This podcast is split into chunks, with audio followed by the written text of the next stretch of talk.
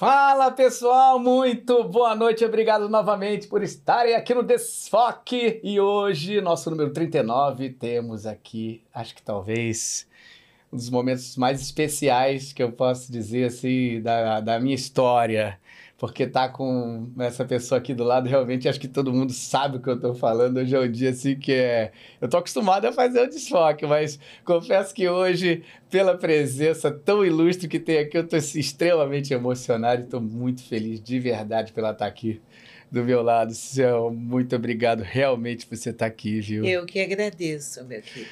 Ai, meu Deus, muita felicidade. Gente, a gente vai falar muita coisa, tem muita história, muita coisa pra gente conversar. Mas antes eu preciso fazer os nossos reclames. Então, como sempre, vamos falar aqui sobre o nosso patrocinador, que é o Galvão Studios. Vocês estão vendo aí? É a nossa escola de dublagem, né?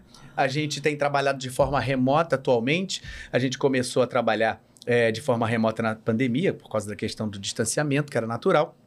Mas até então estamos trabalhando de forma remota, porque isso a gente alcançou tanta gente de fora da cidade do Rio de Janeiro que não tinha possibilidade de estudar dublagem, né? Uhum. Tinha que vir sempre para as capitais.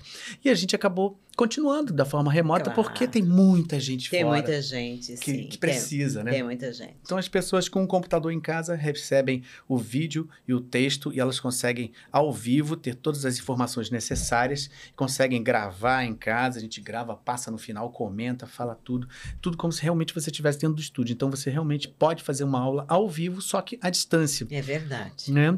E se você tiver interesse, é só você procurar a gente ali, ó, naquele Instagram, Galvana Studios, ou então aqui no nosso WhatsApp 21 96903 5805. A gente também tem outra possibilidade, que foi o curso Você Também Pode Dublar, que a gente criou aqui. Esse é um curso de aulas gravadas, tá? Eu sempre costumo dizer, é, esse curso não vai te ensinar a dublar, tá? Porque é impossível você aprender a ser um dublador se você não fizer aula ao vivo, na prática. É impossível. Não tem como você ver. Esse curso é um curso de aulas gravadas, mas ele é um curso introdutório, onde eu falo ali sobre o mundo da dublagem, estilos, habilidades, dúvidas sobre a dublagem. Eu resolvi, pegar todas as dúvidas que eu percebia que o aluno tinha, as pessoas do início.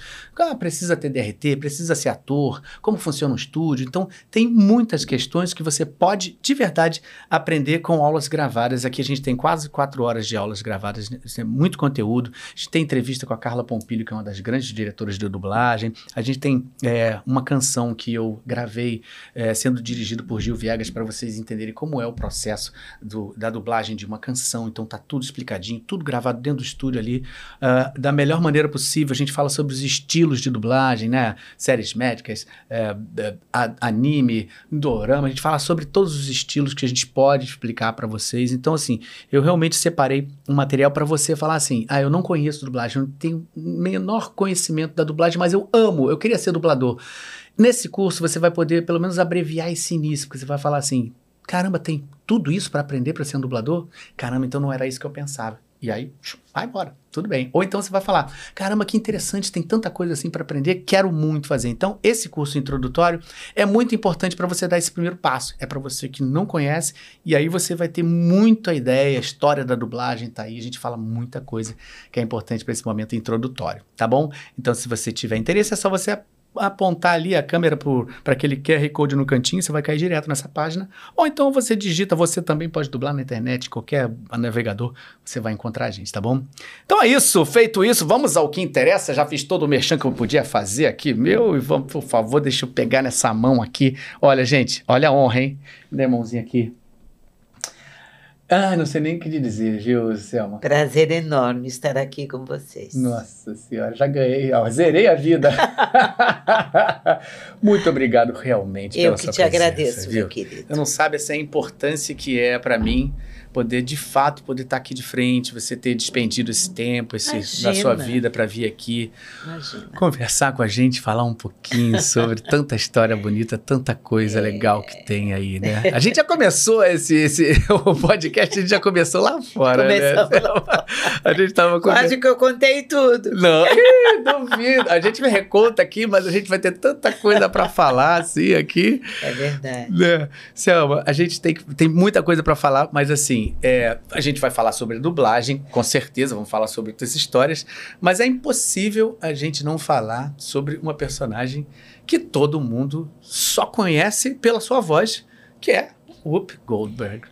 Né? Goldberg. Que, que é, é, essa personagem, assim, uma personagem que você. A gente não a gente nem imagina qual é a voz mais dela, porque a gente só conhece a Whoopi com a sua voz. Verdade, Olha aí. É verdade. Que legal, né?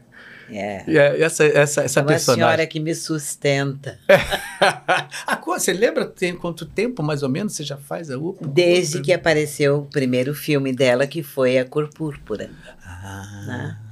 A partir daí eu passei a, a dublá-la. E a Nair Silva, em São Paulo, quando ia para lá. Né? E aí, depois, houve um, um evento lá que eu participei, e encontrei e conheci, fiquei conhecendo a Anaís, né? Aí ela disse para mim, menina, por que você não vem dublar a UP aqui? Uhum. Eu falei, é, por quê? Porque toda vez que eu tenho que dublá-la aqui, eu fico com a sua voz no meu ouvido. Eu me desespero, Selma. Falei, bom, eu não posso fazer nada aqui. É, Não posso fazer nada. eu faço ideia, realmente. Pois é. É, porque a gente só conhece. Mas naquela época, eu acho que, porque naquela época havia uma certa rixazinha, né? São Paulo, Rio, desde a, das, das grandes greves, aquelas coisas todas, Uhum. e ainda surgia, ainda havia um pouco dessa, Uhum. dessa coisa. E talvez por isso não houvessem me chamado. Uhum. Mas ela também fazia bem. Sim. Também foi uma ótima UP.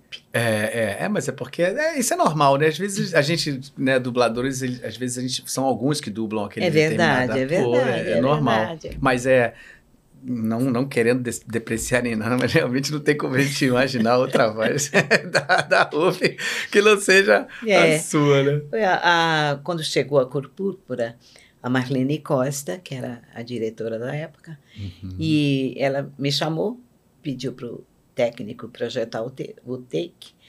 Aí disse: Eu quero que você duble essa, essa mulher aqui.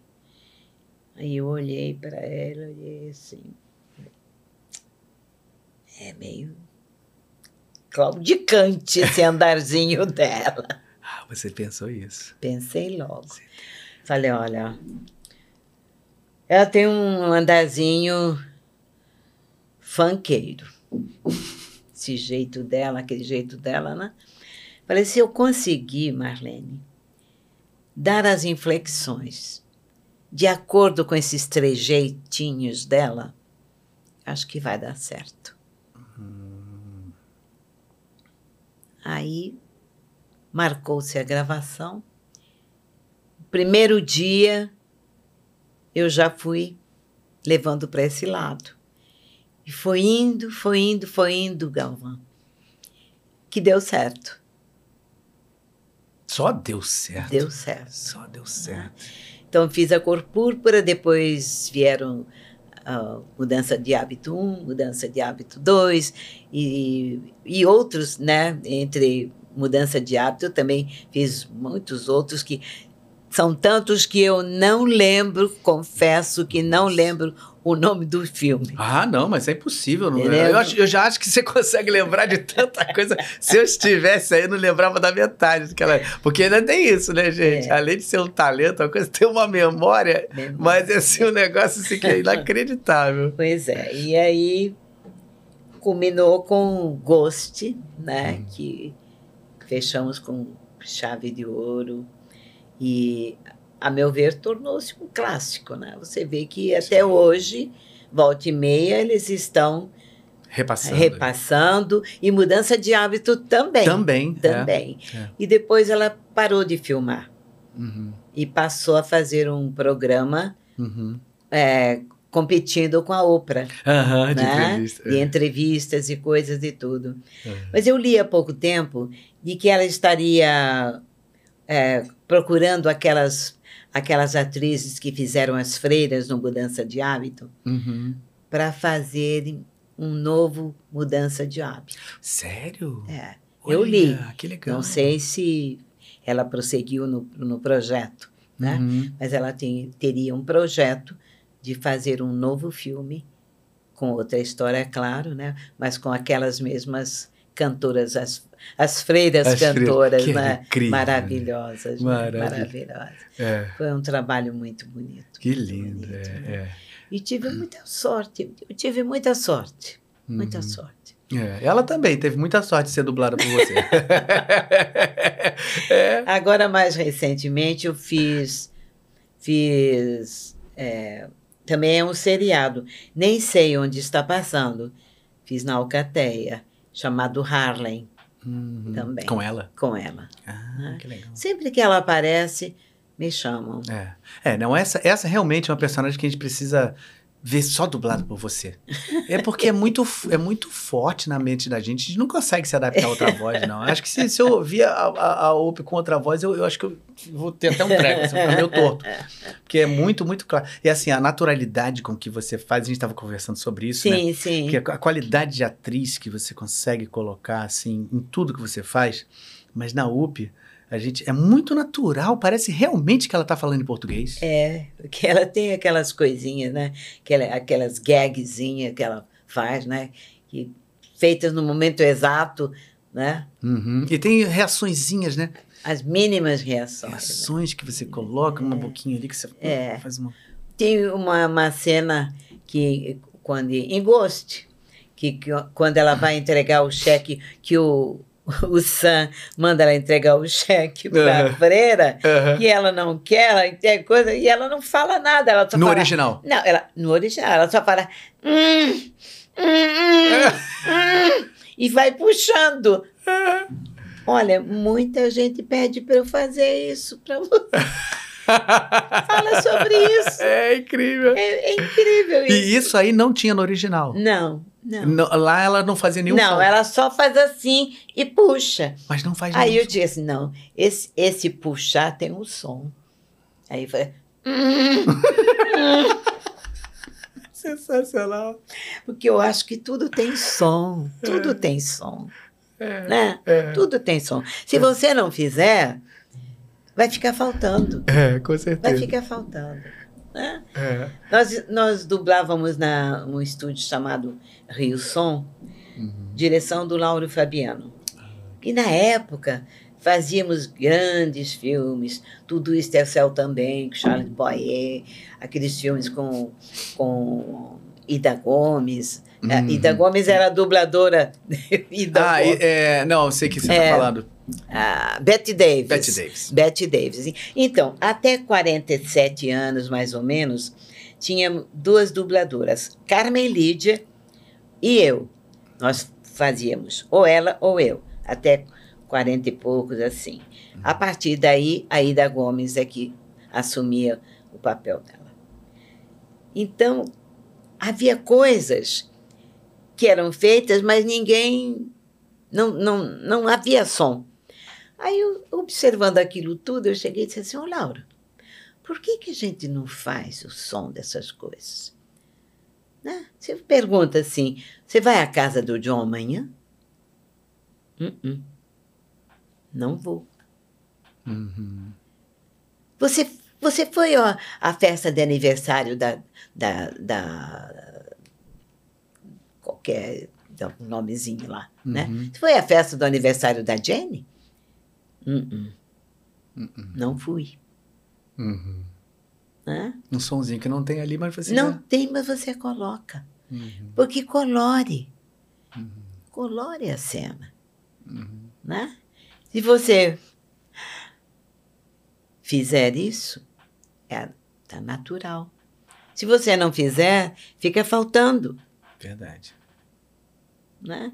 Então, os mínimos detalhes, claro que sem excesso, né? Claro, é, É tem que ter um bom contro- senso É controlado, disso. tem um bom senso, né? É, é. Também não é. Mas sempre se, se coloca para dar valor à cena, Sem é dúvida. É isso que você valorizar falou, a da naturalidade. da né? naturalidade. É, você faz isso como ninguém. A Fica gente- muito. Que é natural da gente fazer. Por isso que, quando eu fiz a, a UP, né, eu peguei todas essas coisinhas que ela fazia. Uhum. Né? Quando ela, quando ela simula a sessão espírita, né? Que ela faz, faz aquela. né? Podia ser menos e coisa e tudo. Eu disse, não, eu vou fazer igual como ela está fazendo. Uhum. Né? E para um, um, um gesto com a mão, isso tem um gesto, tem um som. Uhum. Né? Não, não, não pega isso, não. Né? Você, você foi na, na, na frase, cortou, mas é, é, a naturalidade que chega, porque é normal a gente fazer isso. É. Né? Então, Perfeito. esses mínimos detalhes eu nunca deixei passar. Que legal, é, tá É. aí o resultado. Aí o Lauro disse: É, realmente você tem razão. Aí começou a, a fazer. Né? Aí a Norca Smith, que era o colega lá, né? Pô, você inventou essa M, agora a gente tem que fazer tudo. Eu falei, eu não inventei, Norca. A gente vê, olha, tá vendo só a cena? Não é? Não tem que ter um sonzinho ali? Tem que ter. É, né? não. Você vai, vai levantar, ou você senta numa poltrona, né? Você tem aquele, aquela respiração de conforto. Você sentou, né? E o de esforço, né? Exatamente. Você Vai... levantar. Né? Verdade, esses detalhes assim que as pessoas não imaginam. Você vai dar um pulo, né? Você vai pular. Você vai pular simplesmente sem, sem fazer um esforço? Uhum. Normalmente você não faria, né? Então, ah, você pulou. Uhum. Aí caiu lá do outro lado, Uhum. né? Uhum. São os pequeninos nadas que fazem tudo. Isso tá na imagem, né? Porque você Tá é muito ligado à imagem. imagem, né? Você tá Claro. sempre vendo muito a imagem. Da né? imagem, claro. Não pode E é- perder, né? E é isso que compõe o filme. Compõe a cena. Né? Uhum. Na, por exemplo, no Rei Leão, né? Que, os, que os, os leões, aqueles engraçadinhos lá que cantam uma, uma como é? Hakuna Matata, Aham. né? É- Uhum. tem que fazer isso. Uhum. Não é só, não, faz o som aí, né? Uhum. É- é- eles estão brincando, Uhum. então tem que ter um som. Claro.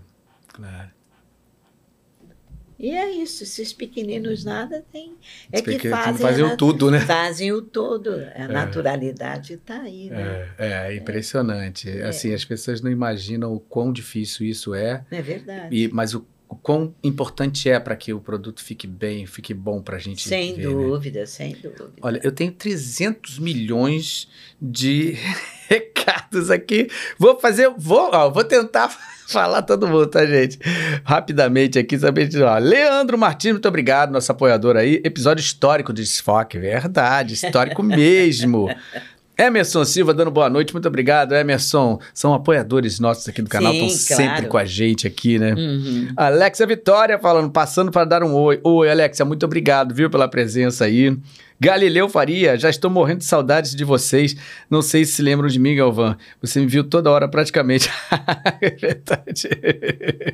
Olha aí, falando Corpor para 1985. Vamos falar, vamos falar disso aí, com certeza. Ó, uma das maiores honras, Galileu Faria, uma das maiores honras da minha vida foi conhecer essa mulher. Levei um sabonete é, feito com amor. Eu me ajoelhei e ela me abençoou nesse meu, meu sonho. Te amo, Foi mesmo. Galileu Faria. Obrigada, Galileu. Obrigada mais uma vez. Ah, isso aí. Ó, temos aqui, ó. Canal do Valde Goulart. Selma Lopes é a nossa dama. Tantos sonhos, tantas emoções. E a voz dela nos acalma, como, nossa amada vovó. Ah, Ah, É isso aí, é isso aí, é isso aí. Ó, temos aqui uma perguntinha aqui, ó. Matheus Todeschini. Matheus Todeschini é nosso aluno daqui. É Sim. Um garoto muito, muito legal. Ó, Selma, maravilhosa. Foi uma honra conhecê-la e conversar um pouquinho é, lá nos bastidores do Dublacom. ah né? do Dublacom. É. Selma, com o passar dos anos, qual você considera a maior evolução da dublagem e qual a maior essência mantida, né? Que ele pergunta, né? Qual, qual você considera a maior evolução da dublagem e qual a maior essência que se manteve? Assim, tem uma pergunta? Se... A evolução, a meu ver, foi técnica. Né? É a técnica. Uhum. Né? A técnica, para mim, é que facilita tudo. Né? E a outra pergunta? É, e, é, ele pergunta sobre isso e, e o, que, o que que você acha de essência que foi mantida? Qual, qual, qual, qual a essência que, que você acha que foi mantida, né? Eu acho que a essência está sendo, está fazendo falta. Hum. Qual seria essa essência, assim, que você acha mais... Que, que nos faz falta O hoje? que nos faz falta é a pouca naturalidade. Uhum, É isso que eu acho. uhum. Não basta você ter uma voz linda, maravilhosa. Se você não fizer aquilo que o personagem está pedindo, está faltando tudo, É, verdade. não é? Com certeza, Né? com certeza. Então, desculpe, eu sou muito exigente É, nessa, não, mas é isso. nesse, nesse ponto, sabe? Então, eu acho que o avanço tecnológico foi extraordinário. Que, né? que eu nos ajuda muito, que eu né, sou né? do tempo ainda da moviola, e aquela coisa toda, né? Então, eu acho que a evolução foi extraordinária. Mas falta ainda a naturalidade. Verdade, você tem toda a razão.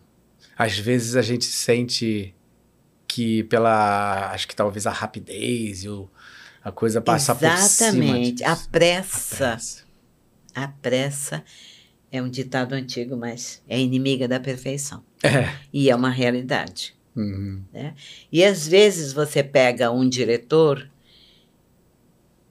que não tem experiência, Uhum.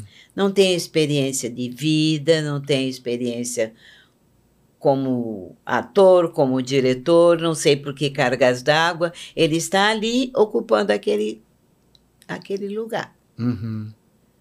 Então ele cisma, né, de gravar palavra por palavra, que eu acho isso ridículo, Uhum. Palavra. palavra por palavra. Interfere na sua interpretação. Com certeza. Não deixa que você desenvolva o personagem. Eu sei que a gente tem pressa, Mas tem que ter, né? mas tem que ter. Não pode ser o principal. Não pode ser o principal. Verdade. E às vezes você leu, leu e deu a fala toda no tempo certo, na, na, na, na interpretação certa, já é, é um adianto. Ao passo que você fazendo, não, não vá. Aí fez aquilo. Agora o resto. Tem diretor que faz isso. É, aí quebra todo o ciclo de pensamento. Quebra todo o círculo do pensamento, quebra o tempo, leva mais tempo. Uhum. e, e frustra o dublador, o bom dublador. Uhum. Que tá querendo um resultado bom, né? Claro, porque se você chegar, o diretor chegar e mandar você fazer frase por frase, você vai se sentir bem? Hum, hum, hum. Não vai, querido. É, tem que fechar um pensamento ali, né? Tem que fechar. É. Tem gente até que pega, gosta de fazer a página toda e tal, não sei o quê, mas. Não. mas, mas você acho faz que um você faz o. take. É, Faz um take. é. Um, dois, quando não está tão difícil assim, porque existem falas que precisam ser estudadas também. Uhum. Não é só você bate, bate o olho e vai. Um texto que a gente precisa modificar algumas Precisa palavras. modificar pra- alguma coisa e tal, né? E o di- diretor te frustra. É, verdade. Mas isso que você falou da questão da experiência é fundamental, né? Porque eu acho que assim não é nenhuma maldade, né? Mas é Não uma é falta de, de possibilidade real, que a Falta pessoa ainda de- não tem. Exato, não tem vivência. vivência. É, Não tem vivência. é. Não tem vivência. Como é que ele pode passar? Um dublador como você, por exemplo. Vou colocar você na história, Uhum. né? O diretor, você tem um texto, né? Eu não quero que você faça isso, minha filha. A nossa família, os costumes da nossa família não permitem que isso aconteça. Aí vai. Não, não. Peraí. Tá. Eu não quero que você faça isso. Dando a inflexão para você? É. Tem diretor que faz isso. É. Tem diretor que faz é. isso, querido. É, é, é, não faz sentido. Né? Não faz sentido. Você não precisaria ter um ator ali, né? Atrás. Exatamente. Se você é um ator experiente, é. sabe como fazer. Uhum. Então eu acho isso falta de respeito. Uhum. Claro. Falta de respeito. É. Acho que insegurança. Tá, insegurança também, do diretor. Do diretor, é, não sabe que. Fica com medo do resultado fica que o outro com medo pode do. Exatamente. É, é. Entendeu, é. querido? É, aí fica aquele colocando, colocando uma coisa arbitrária. Uma coisa arbitrária, é. né? Ou então, ai não, não gosto dessa palavra. Tira essa palavra. Uhum. Aí tira. Coloca o quê? Ah, coloca isso. Aí você vai, coloca, grava. Ah, não, não ficou bom não. Volta aí, volta, volta, volta. Aí, é. o que, que eu posso fazer? O que eu posso dizer aí? Ah, fala isso assim, assado, coisa que está condizendo com a história. Sim, sim. Né? Ah, é? Ah, então vá, faz. Ai, fez. Ah, ficou bom, ficou bom. Uhum. Mas não Entendeu? era só. Entendeu? Era só ter deixado. Era só ter deixado você fazer. É verdade. É. Ah. Você tem toda a razão, nossa senhora. Não é ranzinzice, não. Não, de, de, se, não é. se, tem uma coisa que eu posso dizer com certeza, se tem uma coisa que você não é, é ranzinza. Pode falar qualquer coisa, menos isso, pelo amor de Deus. Ranzinza é uma pessoa de. de Deus, né? imagina. Né? É. Mas eu, eu, acho que até na altura do campeonato, com toda, com toda essa história, toda essa experiência, porque né, a gente vai falar um pouco daquilo daqui a pouco, porque a gente fala um pouco da dublagem, mas, mas tem toda uma história aí, né? Lá de trás, desde a época do rádio, tudo isso que te deu, né? A gente estava falando sobre isso. O que dúvida. fez você chegar ao que você. E aí, você com tudo isso ainda tem a calma de falar assim. Não, olha, eu acho que não é muito prudente que o rapaz faça isso. Então, tem gente que fala assim: você fica no seu lugar aí, meu filho, porque você não sabe de nada. Tem gente que imagina, não, você é uma me... dama. Não, não pelo amor de Deus, não tem nada eu, de ranzinza. Eu respeito, se botar um cabo de vassoura ali é. e disser ele é o diretor, eu tomo a benção a ele. Olha aí, tá vendo? É, é por isso que é. É, é, o que é, né? Não é por Gente, só é, é, uma questão de respeito, é, só isso. É, mais nada. É incrível. Ah. Vamos falar um pouquinho disso também, que eu acho muito interessante as pessoas. Acho que talvez muitas pessoas conheçam, mas assim, falar dessa história sua, né? Que veio assim de um caminho que veio do, do, do rádio, né? Que são essa do história rádio. tão bacana, isso, né? Você estava conversando comigo ali. Fala um pouquinho sobre isso, assim, né? Dessa bora, história sua. Bora. Eu adoro o rádio. Uhum. Acho que o rádio é a alma de tudo. Uhum. Tá? Tudo começou com o rádio. Uhum. E quando veio a televisão, todo mundo dizia: morreu o rádio. Morreu. Uhum. E o rádio hoje está mais vivo do que nunca. Uhum. E vai continuar. Porque as televisões estão fazendo todos os programas cômicos que nós fazíamos no rádio. Tudo que a gente fazia no rádio está sendo feito na televisão. tá? Uhum. Né? Então, o rádio foi a minha grande faculdade. No rádio eu fiz de tudo um pouco. Cantei, fiz é, Uh, apresentei programas, apresentei programas do Antônio Maria. Eu apresentava o programa do Antônio Maria. Eu fiquei impressionado quando você falou disso, de você ter que substituir rapidamente. Rapidamente. Quando, como, como, é que isso acontecia, gente? e tinha outra coisa. Olha, muitas vezes o Jair de Taumaturgo, que era o nosso diretor de broadcast, ligava para o meu diretor de rádio teatro e dizia assim: Rodolfo, libera a Selma, Carlos Galhardo não vem para ensaiar cinco números com o Regional de Canhoto. Meu Deus. Aí lá eu descia eu ia ensaiar, tá? Aí depois quando chegava à noite no horário do Carlos Galhardo, eu ia para lá para cantar, não? Né? O horário, fazer o horário do Carlos Galhardo. Rodolfo, libera a Selma. Ciro, Ciro Monteiro não vem hoje. Manda a Selma ensaiar os números lá com o Regional de Canhoto. E era assim. Um dia Rodolfo teve um piti e falou assim: vocês têm que decidir. Essa menina é radioatriz, ela é cantora, apresentadora, o que que ela é? ela é tudo isso aí. que eu virei, eu faço tudo na rádio. Caramba, é. isso é que te deu esse que me deu esse, esse pique, essa, essa coisa toda, entendeu? Uhum. Fazia novelas, eram as mocinhas das novelas, chorava feito uma condenada, e, e de noite fazia as palhaçadas que Chico Anísio escrevia. Que legal. Né? Uhum. Então, tudo essa tem sido, foi a minha vida. O rádio foi tudo na minha vida. Quando veio a, tele, quando veio a, a dublagem, eles procuraram os, os radioatores e os atores de teatro. Uhum. Sendo que os atores de teatro sempre, alguns, não todos, evidente, né? Alguns tinham uma certa dificuldade, né? Mas o, o do rádio, os do rádio, muito mais fácil. Muito já mais tinha essa... Aquela, a, o, o imediatismo.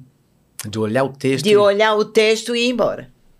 Isso era tudo ao vivo, né? Tudo ao vivo, porque não era. Era tudo ao vivo, cara. Se você errasse, tinha errado e acabou. Uhum. Segue dali, vai. Segue dali como se nada houvesse acontecido. Uhum. Entendeu? É porque no teatro a gente faz a mesma coisa, no mas eu acho que no. Só... no, no na, com um microfone só. É. E no teatro, Galvão, você tem o seu colega do lado, que você pode dizer qualquer coisinha assim para ele, você dá um passo à frente ou um passo atrás, uhum. e você, enquanto isso, você lembra o texto, que você está inseguro, qualquer coisa assim, tudo. E no rádio não tem isso, cara. É. No rádio não tem. O Dal desce. É. O Dal desce, cara. O Dal desce. É. Tem uma, uma história que você estava falando ali que é sensacional. Eu não conhecia de que nada mais, nada menos, ela descobriu um, um, um, um ator aí, um comediante, né? Um ah, do Costinha, é. né? O Costinha, então. Costinha trabalhava no, no mimeógrafo, né? Mimeógrafo, você sabe o que, que é, né? É, aquele cheirinho do álcool. Exato, tirava os, copiava os papéis do radioteatro. É, é o que hoje a impressora faz? Exato, ele fazia ali naquela máquina cheia de álcool. Então, ele, pobrezinho, coitado, né? Pessoa, mas uma pessoa maravilhosa, alegre, vivia sempre cantando e tudo. E eu fazia um programa, é, a Lili, sua Lili e seu primo Juca. Eu fazia a Lili e o Macedo Neto fazia o primo Juca, que era um garoto abobalhado, não, não queria beijar, e ela queria beijar, e ele não beijava, e brigava, enfim. E o seu, seu Mário, porque eu costumava chamá-lo de Mário, ele me chamava Dona Selma e eu, seu Mário, para lá e para cá. E então ele vivia imitando o primo Juca. Né? O, o Fazia, Costinha. O Costinha, fazendo aquela voz dele e tal. Aí eu chegava para ele e dizia assim: seu Mário, não fique imitando o Macedo, porque ele pode se aborrecer com o senhor. Hum. Que nada, dona Selma, que nada. Macedo é chapa, não sei o que. Bom, estou avisando o senhor. Tudo bem, tá bom. Passou o tempo, um belo dia, eu chego na rádio, o superintendente manda me chamar. Aí o que, que foi, doutor Gilberto? Seguinte, Macedo Neto não quer mais fazer o Primo Juca, já a partir de hoje. Eita. E o que, que a gente faz? Aí eu falei, não tem problema. Chama o Mário Costa. Mário Costa? Que é isso, Selma? Falei, seu Gilberto, pede pro menino, pro boy ir lá embaixo chamar o Mário Costa. O senhor vai ver. Boy desceu, foi chamar o Mário Costa. Mário Costa falou: tá me chamando, seu Gilberto? A Selma está dizendo aqui que você faz o primo Juca. Dona Selma, a senhora foi me entregando. o senhor faz ou não faz o primo Juca? É. Ah, ah, faço. Então, cadê o texto? Mandou buscar o texto lá embaixo. Veio o texto. Esse, Selminha, você ensaia ele? Ensaio. Passa aí que eu quero ver. Passou. É você, o primo Juca. A partir de hoje, você já vai fazer o Primo Juca. No mesmo dia? No mesmo dia, Galvão. Meio-dia e trinta, entramos nós dois no auditório. Foi uma festa. Maior sucesso. E ali nasceu Costinha. Nasceu Costinha ali. Cara. E dali ele não parou. porque ele era o primo Juca. Tá? Todo sábado, tinha essa particularidade. Todo sábado ele chegava perto de mim e dizia assim, porque ele era casado, mas ele tinha uma namorada. ele tinha uma namorada que morava, acho que em Petrópolis, parece. Então, todo sábado ele chegava para mim e dizia assim: Eu vou fazer como ele fazia, tá? Uhum. Na Serma, uhum. empresta cinco reais. Aí eu emprestava. Aí, quando chegava na segunda-feira que ele vinha me pagar, eu dizia assim: Não quero receber, não, seu Mário. Não quero, não quero. Dona Serra, você não quero, seu Mário. Nunca recebi. Bom, passou o tempo. Um ano depois, ele já estava fazendo sucesso na Praça Tiradentes, fazendo teatro. Chegou um dia para mim e disse assim: A senhora ainda não foi me ver no teatro, né? Falei: Ah, seu Mário, eu saio muito tarde da rádio e tal, não dá, eu moro longe, não sei o que e tal. Mas eu vou pedir para o meu irmão me, vir me buscar e vou, vou ver o senhor no, no teatro. Combinei com meu irmão e lá fomos nós. Fui, entrei no teatro, me sentei lá, Daqui a pouco vem o genro dele para mim. Dona Selma, o Costa disse que se, o teatro era aquele teatro que fica ali na, atrás da Câmara dos Vereadores. É... Não, mas não na Tiradentes, não. Você está falando não, ali na, é, naquela. Naquela ruazinha. Onde tem o céu. Onde ah, ficava o sindicato, onde fica o sindicato. É, Pegado o sindicato. Sim, o. Ai, caramba, ele mudou, virou Sesc. É isso que você tá falando? Não. Ah, não, ali atrás da câmara? É. Que era é. o rival, perto do rival ali. Perto e do... ali, na, ali na. É pegado o sindicato, o é, prédio sim, do sim. sindicato. É o. Caramba, é um teatro super Bom, de qualquer... operetas Exato, ali, é. de qualquer maneira, é. de qualquer maneira. Daqui a pouco a memória vai chegar, vai, vai, chegar, vai chegar a memória. De qualquer maneira, né? Aí eu, eu, a, o camarim, a sacada do camarim, dá para o corpo grande do teatro, uhum. né? E o camarim dele ficava perto do palco, acima do palco, uhum. né? Então o, o menino chegou para mim assim: o Costa disse que quer que a senhora suba lá para o camarim dele. Eu falei: ah, não, mas eu estou muito bem sentada aqui, meu filho. Mas o Costa disse que se a senhora não subir, ele não começa a peça. Aí falei: ai, meu Deus do céu.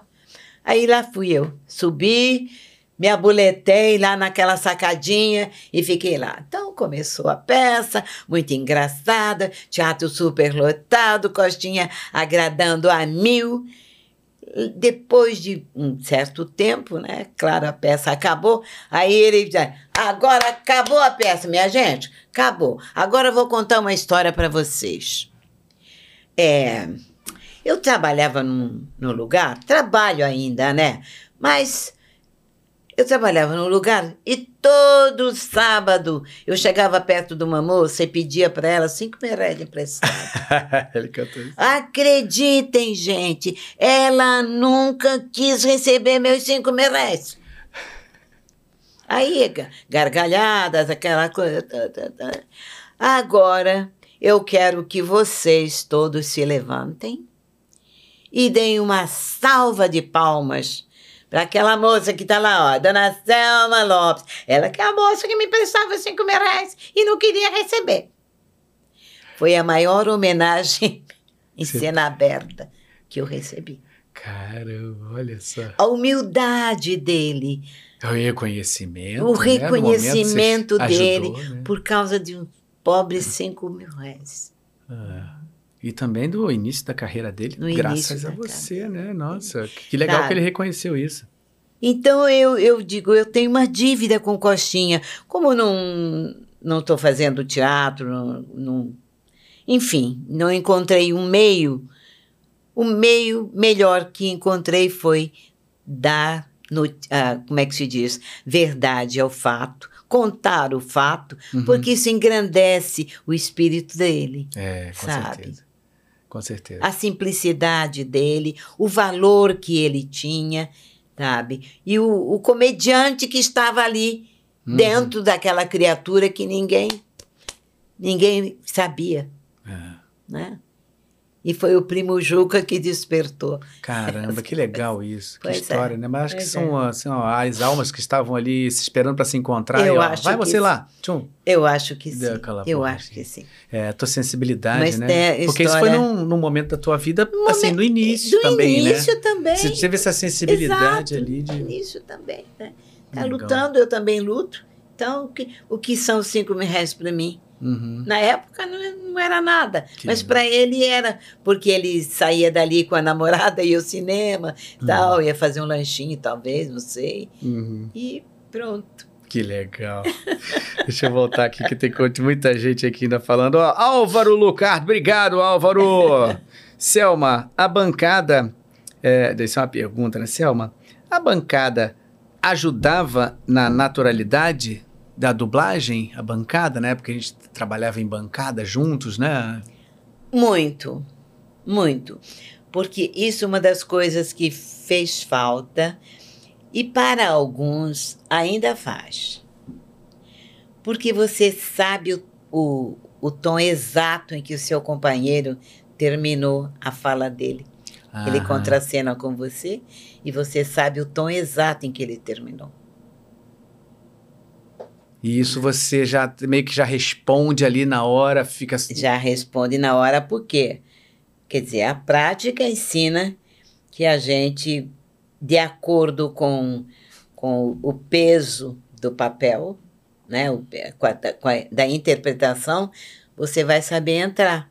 Uhum, Mas fazia, faz muita falta. Uhum, uhum. Faz muita falta. Você sente isso? Hoje em dia, dublando, Hoje em que a gente dia- já du- dubla Hoje em dia não, não sinto, Uhum. mas no início foi A adaptação foi. adaptação foi é, eu pesada. senti um pouquinho também isso também. Foi pesada, foi pesada, né? É. Foi pesada. Depois acho que a gente teve que trocar esse nosso visual, essa nossa visão periférica que a gente tinha do colega, É. para o um fechar Somente tela. a tela, só a tela. É. Só a tela. É, só quem passou essa mudança que pode. É que pode sentir pode e sentir. dizer. né? É verdade. Pô, pergunta respondidíssima, né? Tá vendo aí, ó? Ah, vamos lá. Olha aqui. Tem, ih, tem muita. Nossa senhora, tem muita gente. Gente, Eu acho que eu não sei se eu vou conseguir falar todo mundo. ó. Alexia Vitória fala grande homenageada na Dublacom mês passado, mais do que justo. Nossa, e como? Obrigada. Nossa. E eu tive o prazer de estar ali também, vendo, assistindo tudo. Aliás, eu tenho que lhe dizer isso, Sim. assim, porque aquele, aquele, aquele, aquele momento ali falando das rainhas da dublagem, né? Eu tava ali na coxinha com todos tantos outros colegas Sim. e a gente assistindo você falar.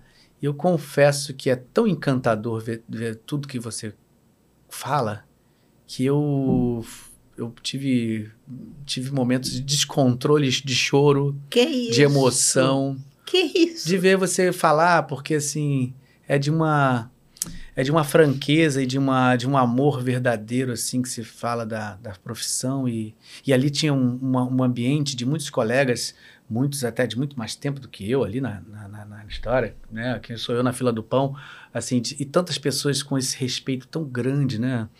Real respeito a, a você. E aquilo foi transformando numa coisa tão comovente, assim, foi tão bonito aquele momento ali. Queria te agradecer realmente por esse momento na vida, porque eu acho que momentos de emoção na vida verdadeiros, assim, estão cada vez mais raros, né? Então, e eu acho que queria te que agradecer por aquele agradeço, momento ali. querido.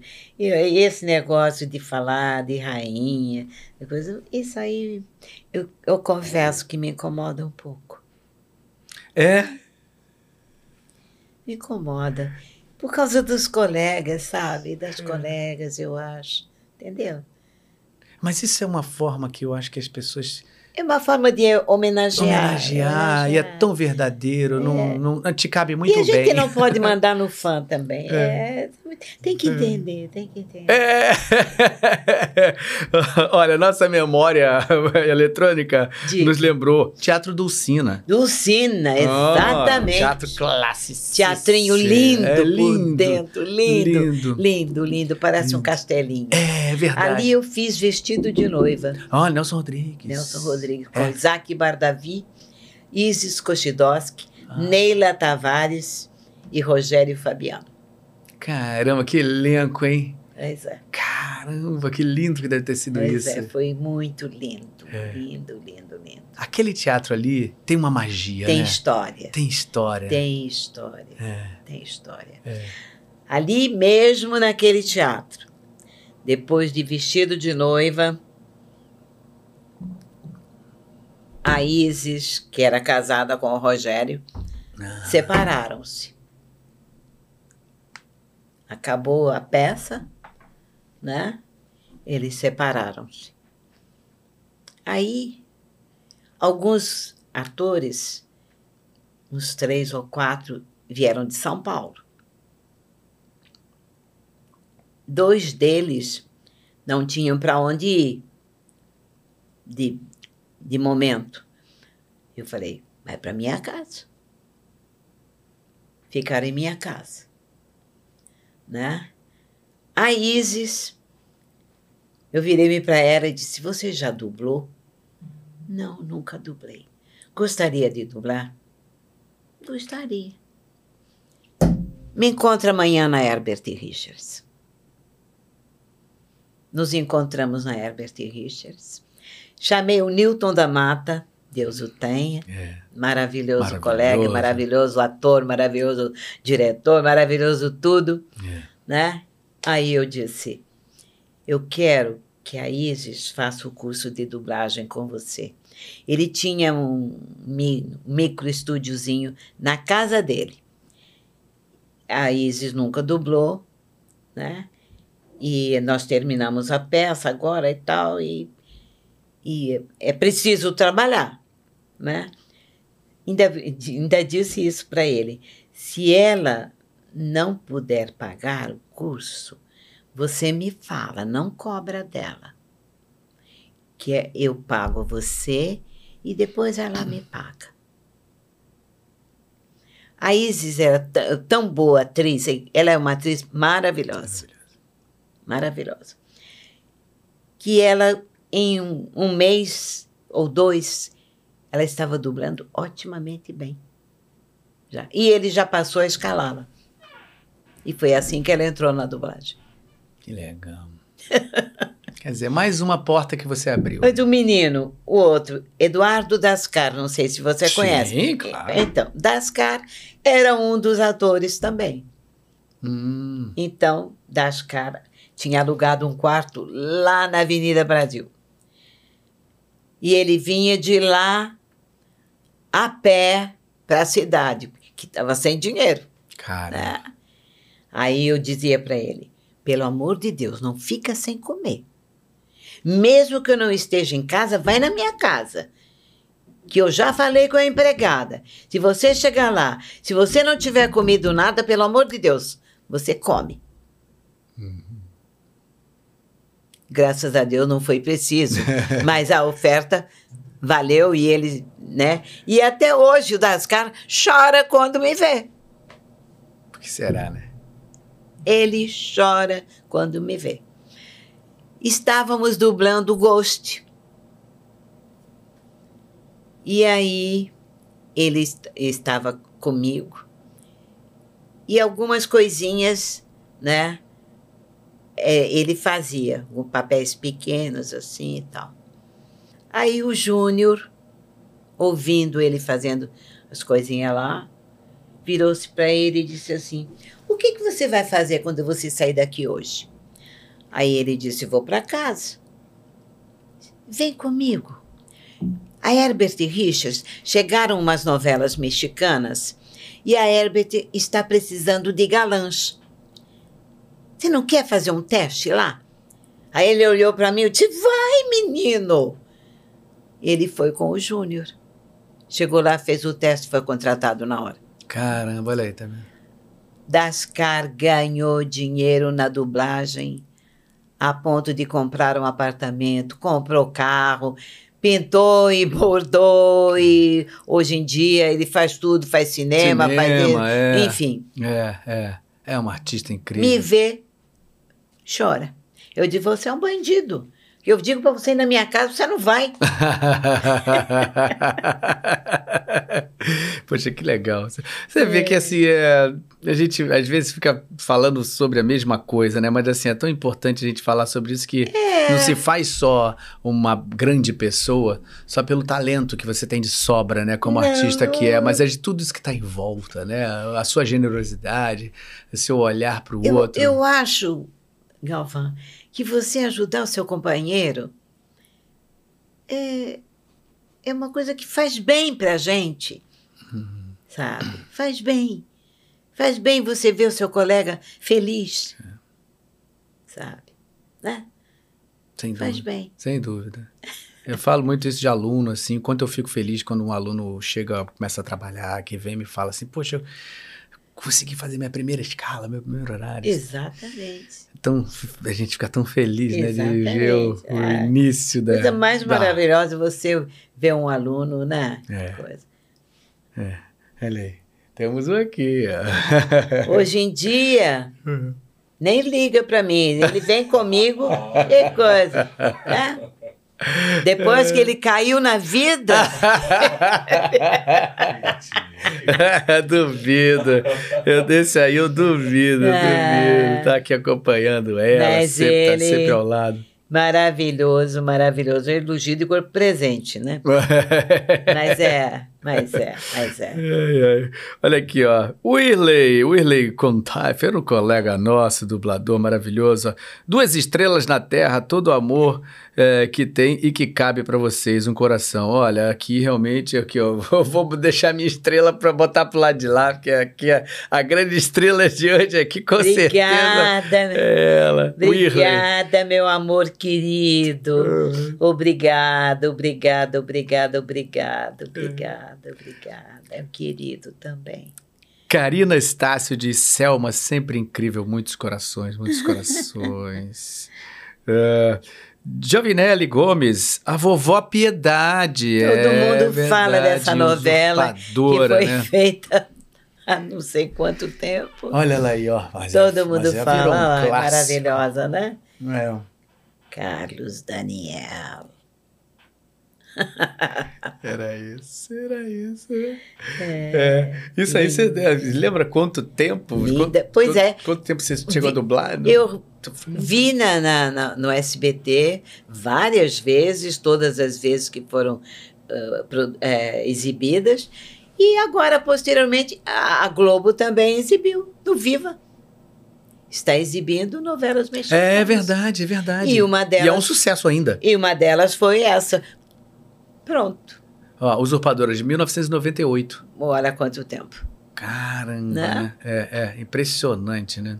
E, e, e, e, essa, essa, essa, essa atriz, ela, ela ainda está viva? Ela? Não, Não né? morreu. Né? Morreu, né? Morreu há muitos anos. Ah. Morreu há muitos anos. Cara. Depois de Evita, porque ela voltou à Argentina. Ah, teve isso? Ela voltou à Argentina. Teve história dela com Evita, é isso? Porque ela foi amante do Peron. Ah, Por isso a Evita, quando casou com Peron, deportou-a. Ela foi deportada. Ah, ela foi deportada. Foi. Caramba. É. Isso foi aí depois que ela foi fazer essa... depois que ela morreu é que ela ah, depois que a Evita morreu é que ela voltou à Argentina. Ah, teve Mas isso é. aí. Caramba. Maravilhosa. Muito legal você fazer isso maravilhosamente é, bem, também, tá impressionante. Essa voz aí, você falou um pedacinho de. Opa! É, porque, porque ela é, era o, o neto dela, era apaixonada por ele, né? Uhum. E aí ela falava. Uhum. Quando vinha a menina lá, que era tal, a usurpadora, que era dublada pela. Ai, agora não lembrei o nome dela. Mas tudo bem. E ela falava Carlos Daniel. Carlos Daniel. Eu sempre procurava fazer assim, aqui é. nessa coisa. Nossa, e aí, era tranquilo para você fazer essa voz? Não, não tinha. Né?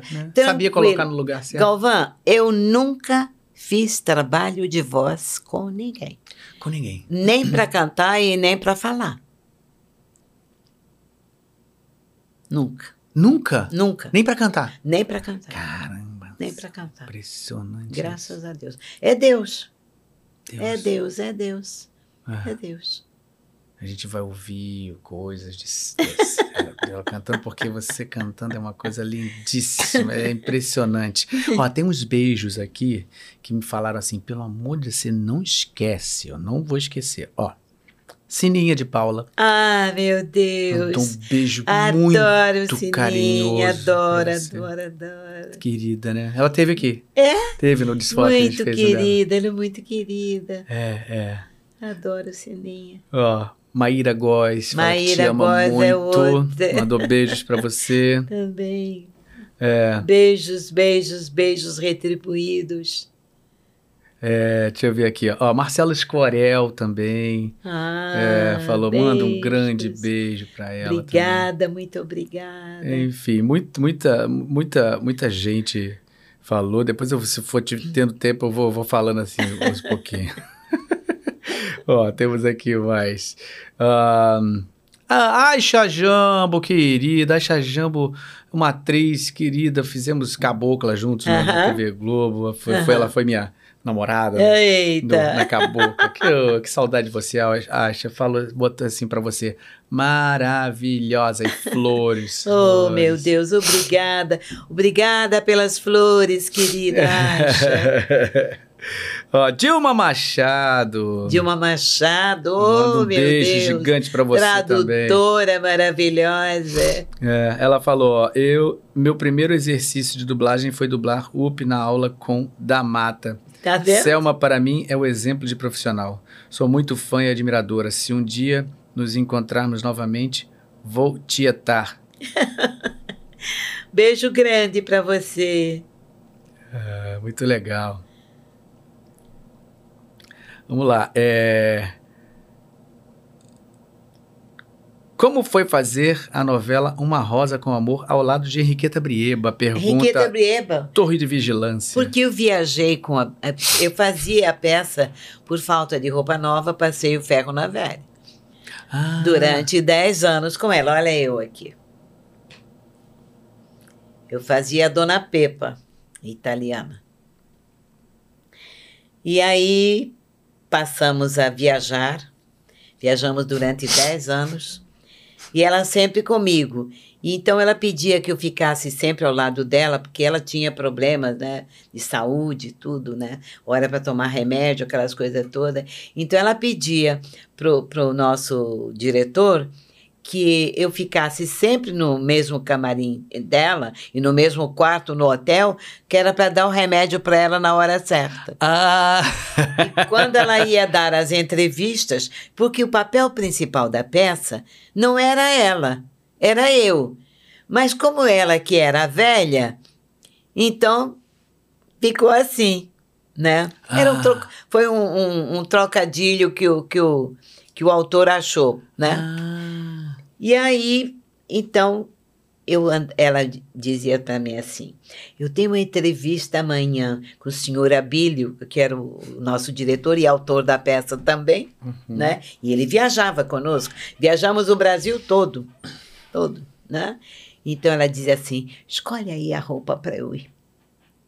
Mas, Breba, escolhe você. Então, eu é que escolhi a roupa para ela, e acompanhava ela nas entrevistas, enfim, né? Uhum, E na hora depois, quando ela partiu dessa, uhum. aí eu passei a homenageá-la no meio da cena, porque ela, ela gostava de um samba antiquíssimo, que é Ai, oi, oi, eu nasci pra sofrer. Aí eu dizia, Breba, essa é pra você! Ah, que no meio legal. da cena. É, esse Carmen Miranda cantava. Carmen Miranda também. E eu É. fiz Carmen Miranda, dublei Carmen Miranda. Ah, também. foi? Nos, Dublei. nos, nos filmes, né? Eu sou a Ah. dubladora da Carmen Miranda. Sou a dubladora da Carmen Miranda. Sou a dubladora de Zezé Macedo. Sim. Zezé, quando assinava contrato para os filmes, constava, constava do contrato que eu teria, é, é, o filme teria que ser dublado por mim. Caramba. É. É. Era assim. Que legal, que legal. Nossa, eu não sabia que você dublava a, a Carmen Dublava, Miranda. dublei. Que bacana. Dublei. Falou, falando um pouquinho do. Ah, Dilma falando, fiquei feliz demais aqui. Que emoção. Você leu meu recado e mais. Olha aí. Dilma. Olha aí, Carmen Miranda, É, olha aí, linda. olha. Linda, lindíssima. Tão Era atual, né? incrível. Não é? Tão atual. Ah, não, Ela é atemporal, né? Atemporal. Acho que daqui a 200 anos a gente vai É olhar e vai verdade. falar: essa mulher é incrível. Atemporal. É a Bombshell, né? Lindíssima. É, realmente. Eu fiz uma peça, um musical, que foi direção do Miguel Falabella, Aham, que era, é, que era é, South American Way. aham. Aí eu fazia o personagem do. é, Eu fazia o Getúlio Vargas. Ah, que foi, é, teve uma, exato, uma importância muito grande na vida exato. dela. né? Como a- Getúlio, quem não, Getúlio? quem não? Você sabe que a som de Vera Cruz era da Virginia Lani, Ah, é? Que era. presente de Getúlio Vargas para a Virginia Lani. Aquela casa é histórica. Caramba, não sabia disso. É, Olha! é verdade. Jesus! Aquela linda casa, suntuosa, mármore de Carrara De na Carrara na escada, mármore de Carrara no banheiro lá de cima. né? É uma casa chiquérrima. Chiquérrimo. É, e num ponto, naquele momento Na- né, que a Tijuca, aquela alta Era- Tijuca ali. nossa, era, Era é, chique, É. chique. Era. Não, ali era uma, uma área muito, muito, muito chique, né? Que era dos condes, né? Ali, muito. Conde de Bonfim. É, né, As ruas eram todas né, ali. Era, era uma região muito. é verdade. é que, verdade. legal, que legal isso, não sabia, não tinha É a menor verdade, ideia é. dessa história. Que maravilha. Podcast é bom por causa disso. Né? Olha, a gente vai descobrindo É, coisa vai que eu descobrindo coisas que, que a gente não que não imaginava. sabia. Cara, e isso é impressionante, novamente falando, como pode ter essa lembrança e ter essa capacidade. Sabe que tinha uma pessoa que eu falava muito, era Chico Anísio, você também teve muito contato com Chico Anísio, vamos falar um pouquinho sobre isso também. Desde a Mas era de uma, de uma capacidade de falar sobre assuntos que tinham passado há décadas. Eu nunca vi tão extraordinário. Não era? Olha aí, ó, temos aí. A gente tem- Olha. será que a gente tem um, uma- uma- um pouquinho de, de, de imagem dela? Isso Eu era fazia- fantástico, não? Era, era a mãe dele, né? Fazia a mãe dele, exatamente. A mãe do, do, Justo, do duro. isso. Licença. Oh, meu filho! Hum, Que prazer! é, meu filho, você sabe como eu pedi a Deus, como eu rezei para você se tornar um homem de bem, não é? Fique tranquila, porque eu sou mais do que um homem de bem. Pois eu é. sou um homem de bens. Acontece que eu tenho escutado dizer tanta coisa ruim de você, meu filho. Estão dizendo que você rouba dinheiro de pobre. É mentira, não é? Você não rouba dinheiro de pobre, não é, filho? Mas isso é invenção de Alceu Valença. É um absurdo até dizer isso. Porque pobre não tem dinheiro. Como é que eu vou roubar? Pobre tem trocado. Deputado, um minuto. O que é que tem um minuto? Tempo é dinheiro. Ué, mas se eu não tenho dinheiro, meu filho? O proprietário do meu apartamento vive aumentando o aluguel todo mês. Não dava pra você intervir? Anote aí, cachorro. Vamos resolver esse assunto. E, e o senhor conhece o proprietário? Pro... Proprietário sou eu, mas a velha não pode saber. Se ela souber, corta a minha mesada. Eu conheço o proprietário, conheço, conheço, conheço. Castor, conduza mamãe até a saída. É, é, meu, fi- Cuidado, porque mãe só tem uma. meu filho, como você é tão cuidadoso, tão preocupado com sua mãe, será que não dava pra você me dar uma dessas muitas notinhas que tem aí na sua carteira? Claro. Tome. Tem a, a nota aqui, veja aí. Tem. É, pode levar tudo, tudo. Um real? Um real. Sempre ajuda, né? É pouquinho, mas ajuda. Beijinho. Por aqui, dona Justina. Obrigada. Ai, que maravilha. Isso, é uma- isso era muito maravilhoso, né? Porque trabalhar com o Muito. Chico Anísio é uma delícia, mas é tudo ali. Vai, vambora. É, é, Desde o rádio, né, com ele. desde o rádio. Desde o rádio. É. Porque ele trabalhava na Rádio Guanabara. Mas era um comediante que não. A Rádio Guanabara era desse tamanhinho, né? Uhum. E aí, como a Rádio Mairink Veiga estava se especializando em humor, Uhum. programas de humor, resolveu contratá-lo. Foi quando houve aquele boom de programas humorísticos. Aham. E a Rádio Mairink Veiga transformou-se na emissora que ela que ela se transformou, né? Uhum, que uhum. infelizmente foi fechada pela revolução. É. Mas até hoje não foi provado nada. Nada, né? Nada, porque na realidade ela era independente, nunca dependeu do governo, Uhum. nunca dependeu de ninguém, porque achavam que ela era do Jango Uhum, e do Brizola, e não era nem de um e nem do outro. Uhum. Na época, as igrejas não tinham suas, suas rádios, suas próprias rádios, né? Uhum. Então, o que faziam?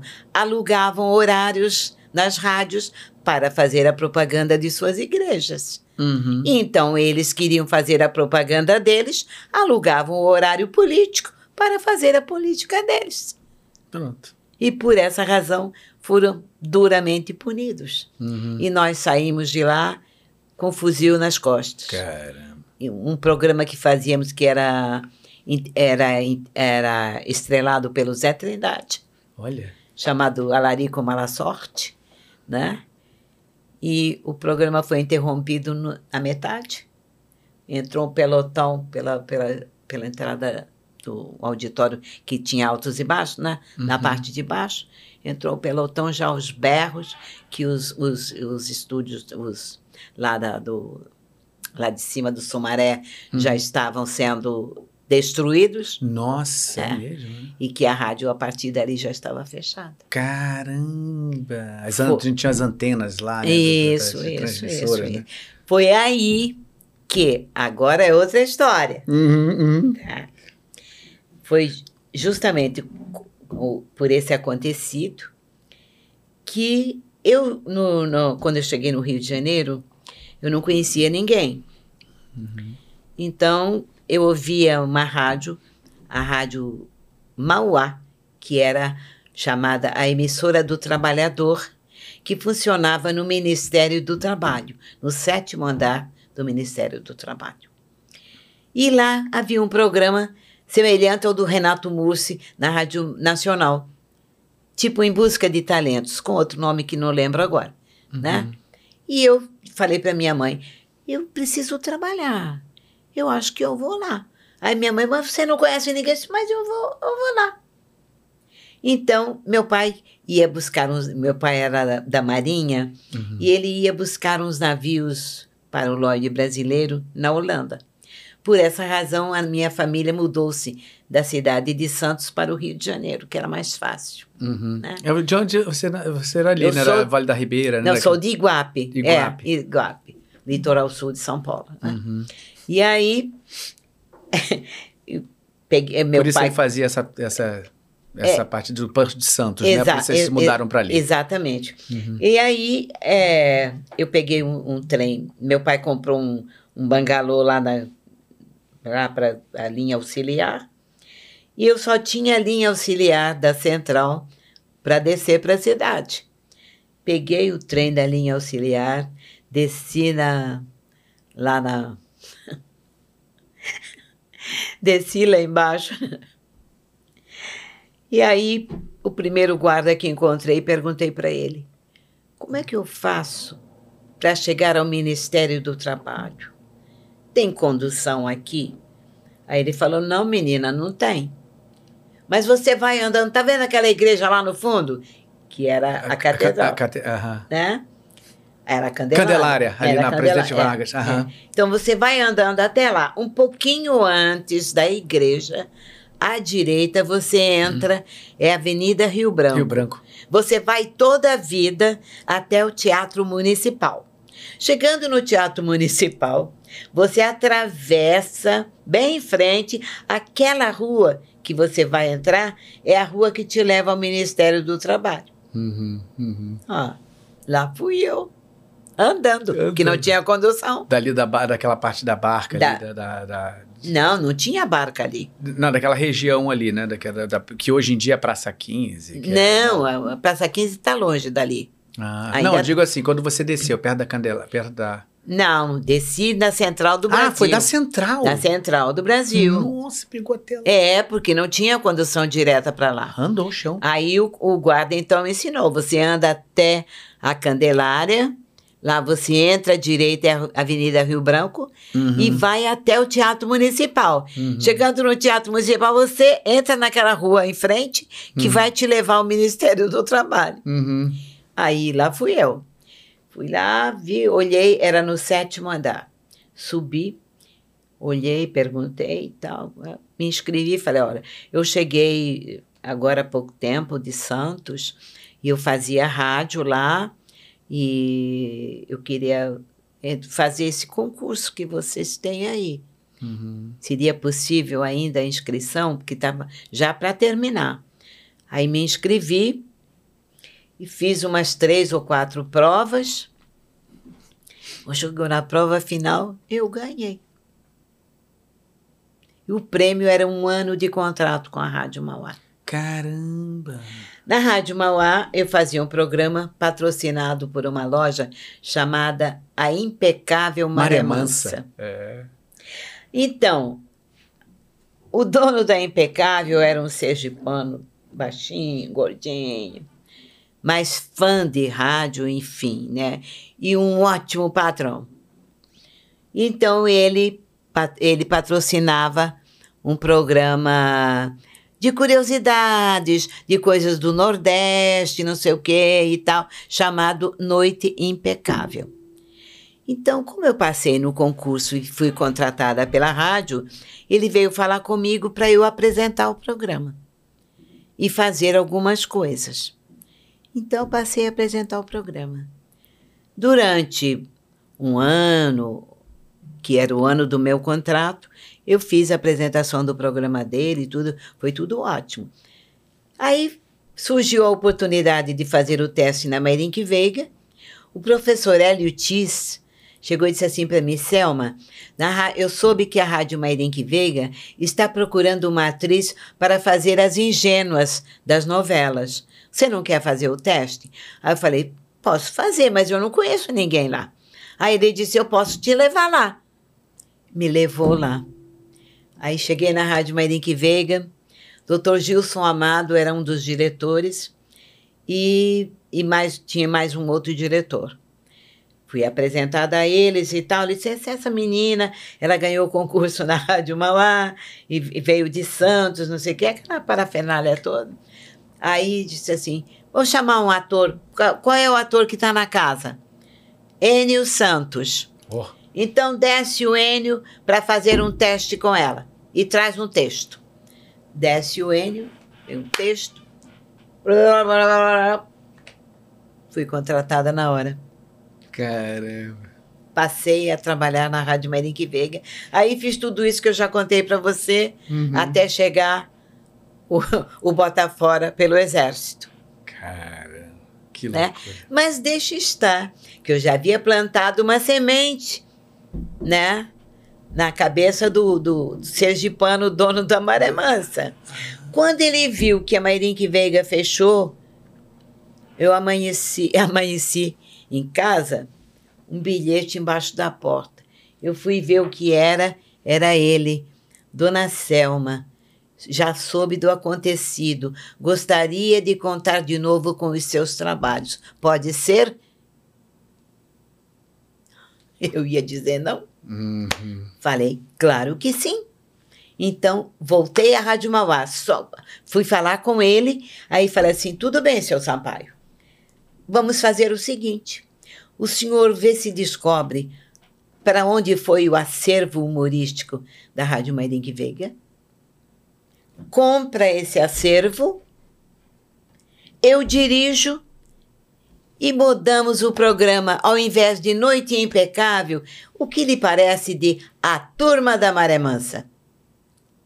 Fundei o programa da Turma da Maré Mansa, que ficou 23 anos no ar. Cara. E aí falei para ele: você me dá quanto? Como é que você pode pagar? Pelo menos eu, eu preciso de cinco comediantes. Então peguei Zé Trindade, Altivo Diniz, Matinhos, Ézio Bastos, é, Are Leite, né? E Sueli May.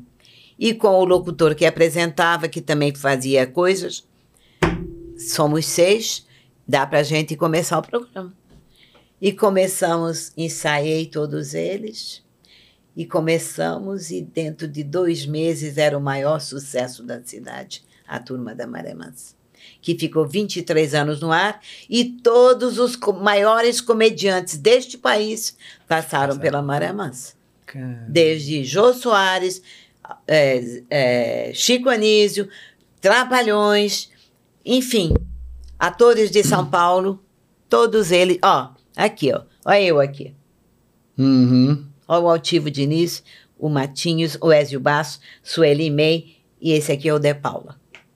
Esse aqui foi o elenco original da Turma da Maré Mansa. Caramba, que legal isso. Cara, como você é pioneira, né? Isso consta num livro chamado que fala de radioteatro. Aí me chamam de a mãe da Maré Mansa. Eu não sou a mãe da Maré Mansa, mas eu deixei um legado.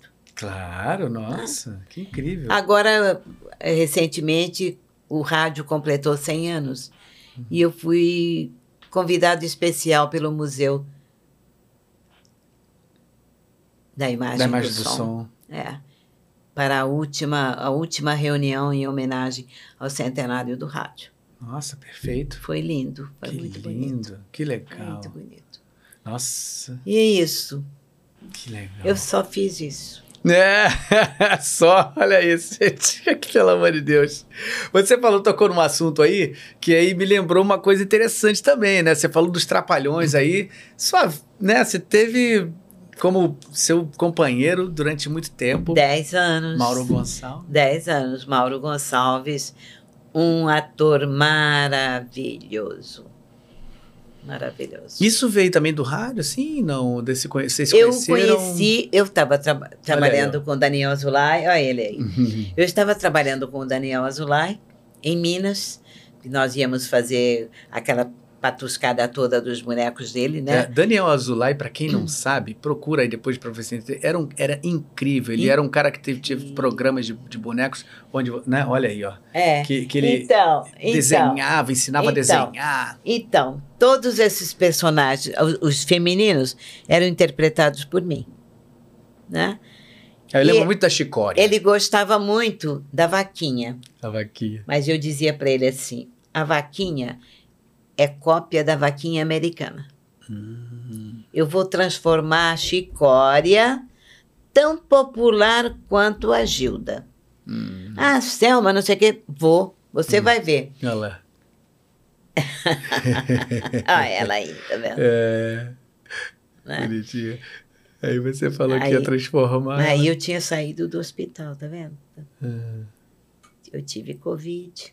Ah, caramba. Eu tinha saído do hospital. Nossa senhora. Graças a Deus você tem essa saúde de ferro, né? Graças a Deus, graças E a Deus. tava vacinada, né? Graças a Deus. Graças a Deus. Nossa. Já tomei a quarta vacina e tomo a quinta, sexta, Eu sétima, também. oitava, todas que aparecerem. Eu também, né? também. Mas aí eu disse: eu vou transformar a chicória tão popular quanto a Gilda.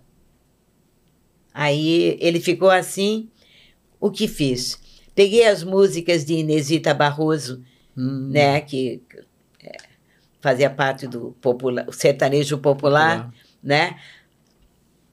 Eu mudei, né? Adaptei tudo. E apresentei, quando ele ia gravar as músicas, eu apresentei as músicas Hum. para Chicória cantar. Chicória cantava. Imaginei os pratos principais das principais capitais brasileiras. Né? Ela era cozinheira do, mestre, do, do professor Pirajá, então isso cabia. O que eu recebia de cartas, Galvão, não, você não tem ideia. Me dando receitas, pedindo receitas, uma coisa maravilhosa. Uhum. Durante 10 anos nós viajamos por este Brasil afora. Que legal, Tá? que legal. Depois de 10 anos, foi aí que eu fui chamada para fazer teatro de novo.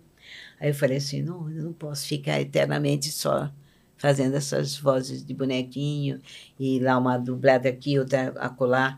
Não, vamos fazer o seguinte: eu vou voltar ao teatro.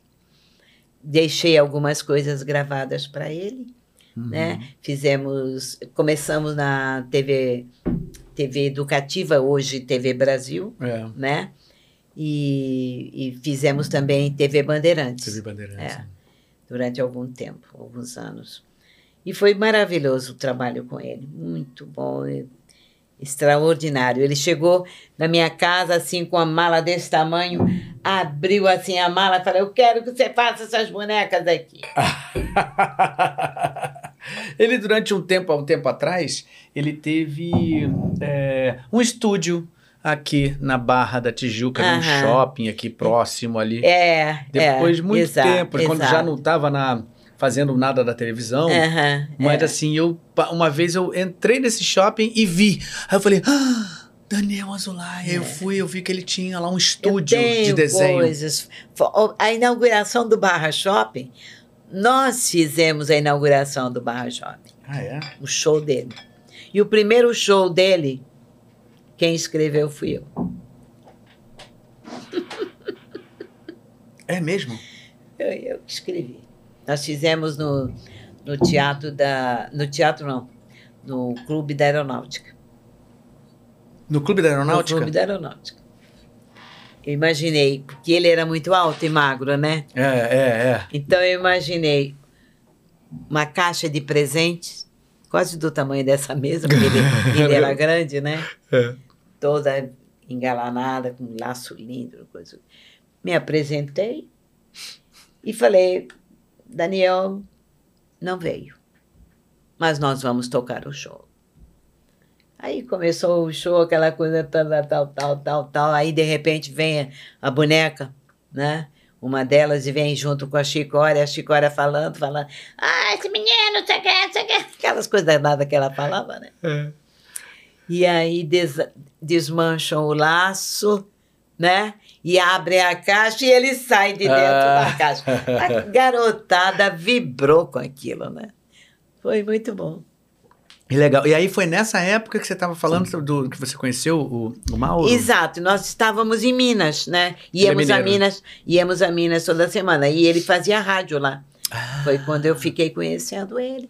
Aí a gente ficou namoradinho, não sei o quê, aquelas coisas todas. Era incrível. E tiveram uma filha, né? Tivemos uma filha, graças a Deus. Ah, olha aí. Ah, aí, três ai, meu, olha ela aí, tá vendo? Ali, né? Que legal.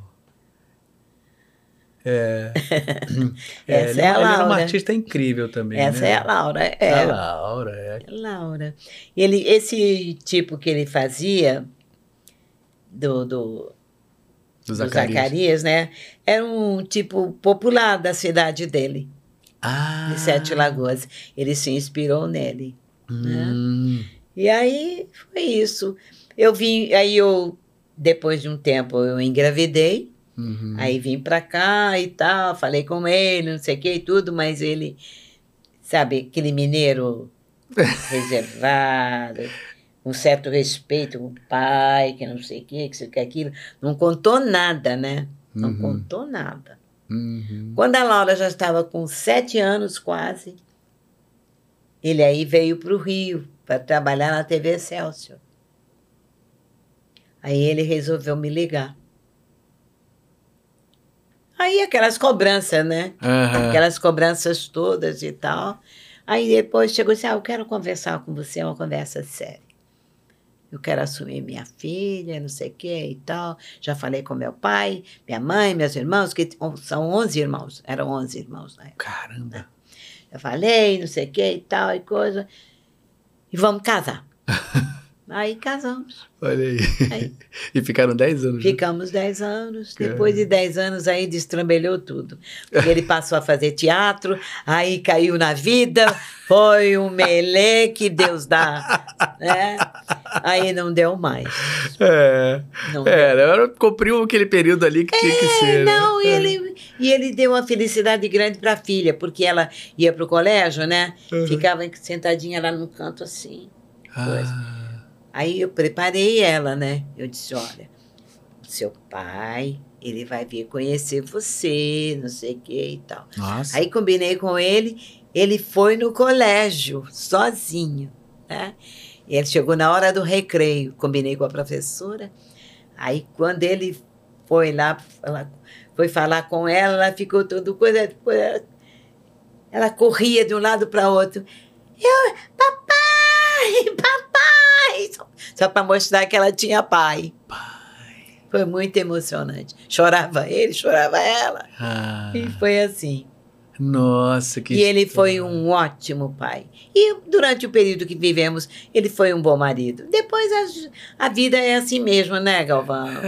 É, Quando não dá mais certo, é melhor a gente separar Sim. do que ficar brigando, né? Exa Nossa, Ah, falou tudo. Graças falou a tudo. Deus. Foi... É, e 10 né? anos não é uma coisa de você, ah, eu conheci, fiquei um ano junto, cansei. Não foi Né, isso. não, não. 10 A gente anos, teve de uma história, Tempo uma de conver- conversar, falar, trocar ideias e tal, né? Uhum. E mesmo depois a gente ficou amigo, né? Ficou amigo e tal. E... Tanto que essa casa que eu moro Uhum. era a casa dele, Ah, aqui, aqui, aqui em em Jacarepaguá. Ah, Eu, eu morava em em Ipanema. uhum. E aí, quando ele morreu, a minha filha disse, mamãe, que ele deixou a casa para ela. Né? Uhum. Falei assim, mamãe, o que, que a gente vai ficar fazendo aqui? Uhum. Melhor a gente vender esse apartamento aqui e vamos para Jacarepaguá cuidar da casa de lá, porque é Uhum. muito grande. Uhum, né? uhum. São praticamente três casas acopladas. Caramba, Entendeu? muito- muito- Tem um bom espaço. quintal e tudo. Então, a gente foi para lá e não me arrependi até o dia de Ah, hoje. porque fica num né? lugar tranquilo. E uma casa, eu morava em apartamento, é casa, sabe? É, uma então outra foi, vida. foi muito bom, foi Que- muito bom. Eu tinha uma, tinha uma recordação que queria, que até, não sei se a gente tem aí pra pra mostrar, Sim, não sei se você vai lembrar dessa, dessa época, assim, Sim. até pra, não sei se vocês estavam juntos ou não, é, essa, olha essa época aí. Você sabe o que que é essa foto aí? não, Não. Quem é esse garotinho aí? Não, tô É um, ele ch- chama esse garotinho, ele se chama Cláudio Galvão, tinha 10 anos de idade. É mesmo? É. Olha como ele era bonito, né? Olha ele como era Ele cabeludo. tinha cabelo, pois é, como tinha cabelo, né? eu achei incrível essa coincidência de ter você É. aqui. E aí eu pedi pra minha mãe que ela tinha isso guardado, ela tem coisas guardadas. Sim. Essa época era, o- era o filme Saltimbancos Trapalhões. Aham. Que a gente gravou lá em, nessa, acho que era Jacarepaguá, uma coisa né? assim. E aí eu falei, ah, eu tenho que mostrar essa foto pra Claro. Porque ela é uma criancinha e eu fiz parte desse Maravilha. filme, criança lá. Eu falei, vou mostrar isso pra É. Selma aqui, pelo amor de Deus. Ele Essa era- época vocês, estavam, aí vocês ainda estavam juntos, você lembra disso? Estávamos juntos. Nessa sim. época, É. né?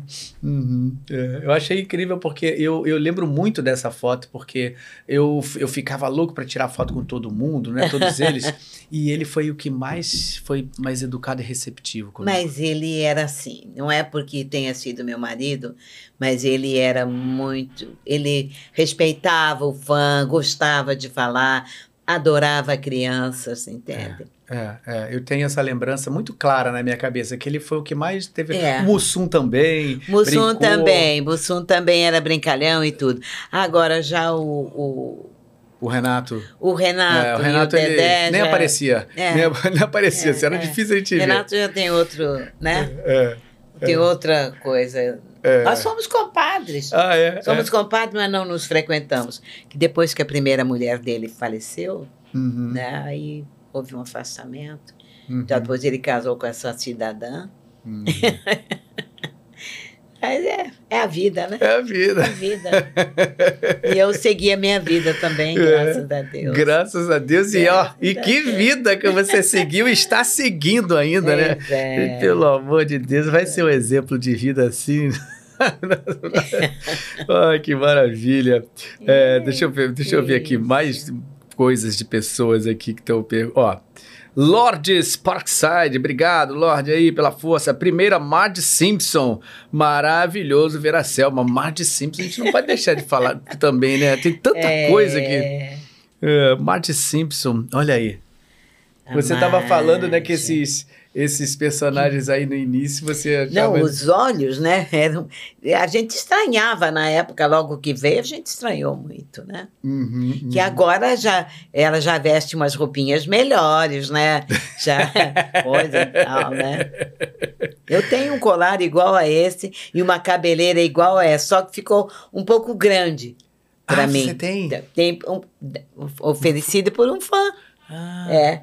Mas ela afunda aqui assim no meu rosto. Mas eu seguro aqui assim, ainda dá para fazer uma foto. Aham. E como, como, como era assim, essa, essa, ela, quando você fazia, que, que, como era essa, essa voz? Eu preciso ouvir essa voz da Marge, assim, você poderia... Rome, chama o Bart, Rome tá na hora do colégio. Ai, ai, Springfield não é mais Springfield. Sensacional! Maravilhoso isso, Céu. Muito obrigado. O povo deve estar morrendo aí. Ai, que maravilha. Ai. Olha, o Manuel Antônio Fragoso, querido colega, ator também, Antônio Fragoso, comediante, maravilhoso. Teve aqui também no, no programa. Quanta história boa, é verdade. É, Totone, é verdade, cara. Quanta Pois história é. maravilhosa. Bom, a gente tem. Bom, eu queria falar um pouquinho assim dessa, desse seu lado, assim, que todo mundo conhece também, mas é tão bom a gente ver isso, né? Porque é, é raro a gente ver ah, um dublador, uma dubladora que consiga ser tão bom ator quanto cantor também. E você tem isso, né, Selma? Você canta lindamente e você se atua lindamente. lindamente, eu sei né? se lindamente eu canto. O que, que você, assim, sente, assim, de que, que você lembra, assim, que você possa dar uma palhinha pra gente, é claro, falar um pouco dessa sua história Olha, como cantora, assim. O trabalho de canto, por exemplo, que eu mais gostei de ter feito. Primeiro, eh, deixa eu falar sobre a minha cama voasse, que eu cantei todas as canções, Lindo. né? E, e outros desenhos também que eu fiz, que eu não lembro agora o nome, mas que eu fiz. Eu fiz a voz do Tom Ah, é. Se a minha cama voasse. Uhum. Exatamente. Cantei todas as canções que a Ângela canta, Uhum. né? Cantei todas elas. Aí ela cantava assim: Balanço bom é o balanço que um dia eu conheci.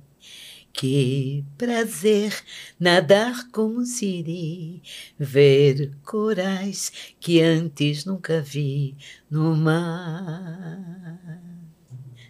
Lindo, lindo, lindo. Lindo demais, lindo Pois demais. é, era aí. A cama saía pela janela. a cama saía pela janela e ia dar justamente nesse mar aqui, onde encontrava esses, esses peixes, peixes, hein? todos. Depois batia numa. ah, como é que se diz? Encalhava numa ilha.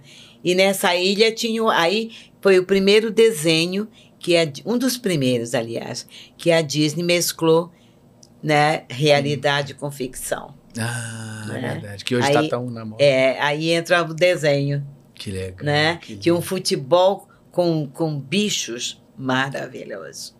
Maravilhoso. Um futebol com Futebol com bichos. Muito interessante. Muito interessante. E esse ator também que faz o, o professor também é ótimo. Uhum. Professor Emílios Brown.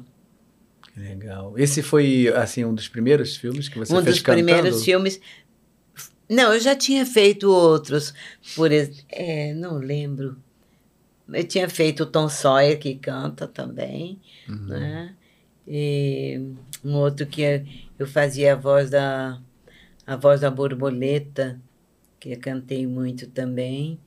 O, o, o Pinóquio, que o menino que dublou o Pinóquio não cantava, eu fazia a fada azul. Fiz a fada azul, né? Ah, você fazia a fada É, azul. eu fiz a fada azul.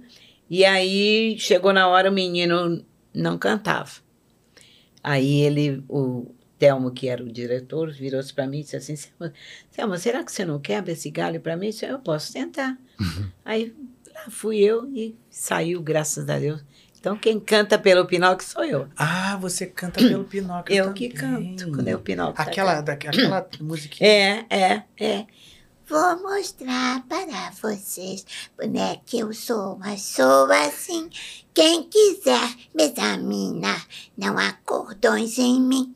Ah, que linda, olha é, aí. é ele aí. Olha aí. Ai, meu Deus do céu. Ó, Senhor, muito obrigado por me dar esse momento na vida. Ah, ver você fazendo isso aqui na minha frente ao vivo. Que lindo, que lindo. Então, depois, agora mais recentemente, quer dizer, já há algum tempo eu fiz, por exemplo, a, a Princesa e o Sapo, Ah, né? Também tem uma canção, olha, é ela aqui, olha né? aí.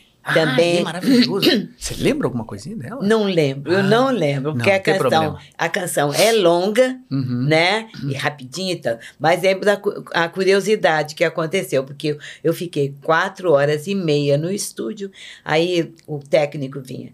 Quer um cafezinho? Quero não. Quer fazer xixi? Quero, não. Quer água? Quero não. Quero sair daqui. Fiquei quatro horas e meia cantando. Nossa senhora. Que a canção é difícil, difícil. né? Era difícil. Mas foi maravilhosa. Cara, é, não- é, é, é- é muito é o que eu falei, é Não, tão, não, tão, tão ó, legal você ver uma, uma, de- uma cantora dubladora, porque a atriz, já- a voz É. já sai e já vai cantando. é De- a- o trabalho que eu- desses que eu já cantei, que eu mais gostei de fazer foi Pocahontas. Ah, Foi Pocahontas, aquela- a árvore de 200 anos. olha. Olha aqui. Aqui ela. A Pocahontas chegava perto dela para se queixar porque ela tinha um namorado que era americano e havia viajado e não dava notícias. Então ela chegava aqui perto da árvore, aí saía a carinha dela assim, né?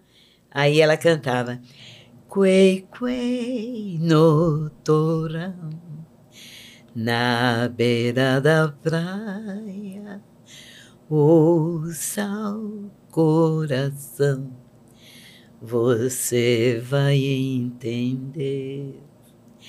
Seja como areia onde a onda vem bater, ouça o coração, você vai entender.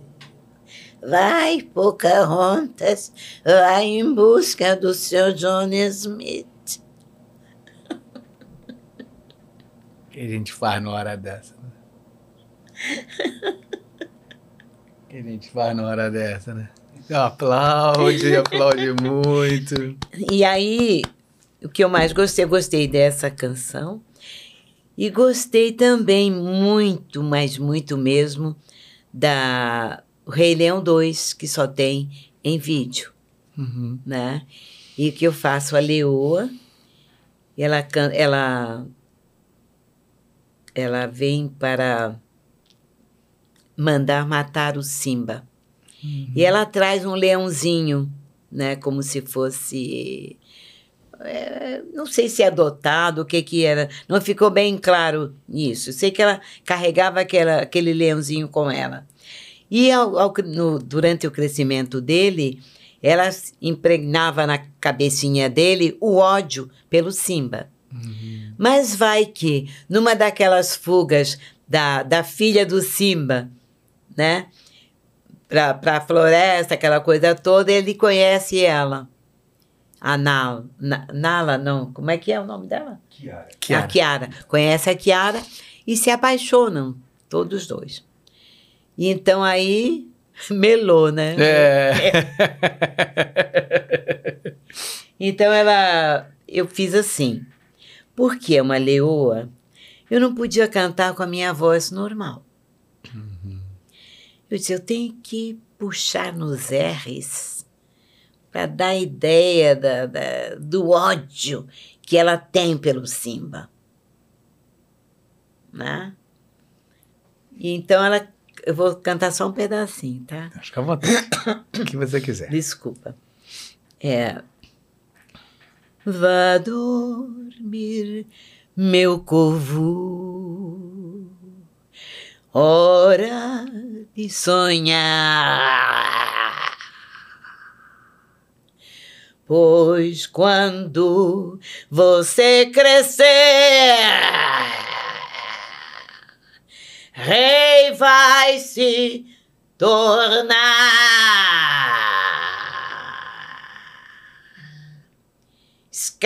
Se foi, mas Zira ficou para lhe ensinar. A arte da vingança e o desejo de matar.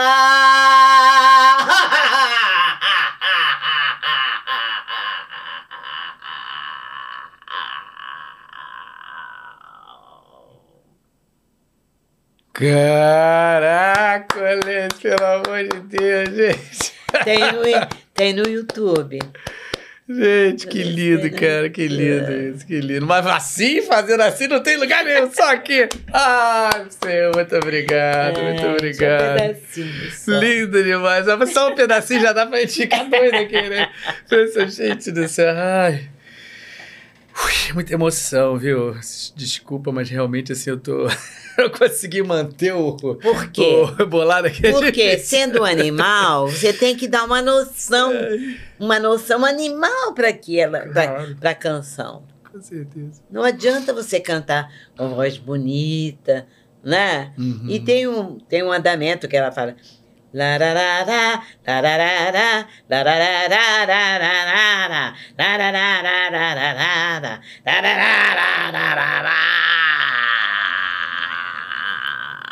É uma leoa É uma cantando. leoa cantando. é, exatamente. Pegou as características do As animal. características do animal, né?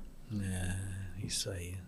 Que lindo. E ficou muito bonito. Foi o trabalho que eu mais gostei. Em matéria de canto, foi o que eu mais gostei. Uhum. Porque deu trabalho para montar, para criar, imaginar o ódio daquela leoa, Uhum. né?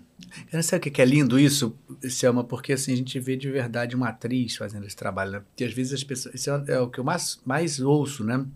É aquela dúvida natural de quem ama a dublagem, Sim, mas sim. não conhece exatamente o meio e fala Sim. assim: Ah, eu quero ser dublador. Você fala assim, mas você é ator? Ah, precisa ser ator. É. Essa é a pergunta mais É comum, né? constante, é constante essa pergunta. E aí é tão É é constante. importantíssimo a gente ver É. uma pessoa como você É constante. Porque o comentário principal né, da história é: eu precisava entender a construção daquela personagem. Eu Exatamente. precisava entender o que Exato. aquilo significa, qual é a Exato, personalidade, o que, que é o trabalho do ator. Né? O nosso trabalho. É. Por, isso que, por isso que a gente estava conversando sobre isso. Por isso que você tem essa vivacidade tão incrível, né? A vida inteira, e acho que ainda vai ter tanto tempo de vida dessa mesma maneira, porque é, é esse olhar que a gente tem da. Mas, mas, é, de estar sempre buscando, né? A qualidade Sempre. daquilo em tudo que você vai, vai É. fazer. Você sempre continua buscando Sempre. essa verdade, sempre. cada vez maior profundidade. sempre procurando cada vez mais achar o que, que eu posso fazer aqui para melhorar mais, o que, que eu posso. Né? Uhum. É sempre essa busca eterna da gente, do ator em É, si. isso né? vai ficando cada vez mais lindo, é imbatível, porque É. conforme você vai tentando fazer melhor, vai saindo. Claro melhor. que vai sair melhor, né? E aí chega uma hora que depois de tantos anos tentando fazer melhor, a gente nunca. A gente só pode ouvir isso. né? Impressionante, caraca, cara. Que incrível isso, cara. Que, que, se, que, que, que lição de para quem é um artista, sabe? Eu passo a minha vida inteira vivendo de arte. Desde criança você viu ali, né? a- a- a- E assim, aí você vê, eu tô com 52 anos, que né, não é nada em menino comparação moço. a tudo que você já é fez menino na vida, moço, né? meu querido. E aí você fala assim, caramba, é tão bom a gente ver alguém que tem como exemplo, assim, que você admira tanto o trabalho, ver com esse pensamento. É. Até sempre. Até sempre, né? Então, muito obrigado É. por isso. Eu Realmente. que- Eu que agradeço De- a Deus todos os dias, Galvão, Uhum. por Ele me permitir fazer aquilo que eu gosto, mas não só por eu gostar, mas me dar condição de fazer uma boa coisa, Uhum. não um arremedo da arte, não um arremedo das coisas, Uhum. entendeu? Uhum. Uhum. Isso sempre foi seu, né? A gente Sempre. ouve você falando, eu fico Sempre. imaginando você com Sempre 15 anos de idade pensando da Sempre- mesma maneira. Sempre foi assim. Sempre foi assim. O meu, a minha entrada no rádio, voltando ao rádio, Sim. né, porque tudo começou com o rádio. Eu levava um irmão meu, com sete anos de idade, para cantar num programa infanto-juvenil. Cantava maravilhoso, maravilhosamente bem.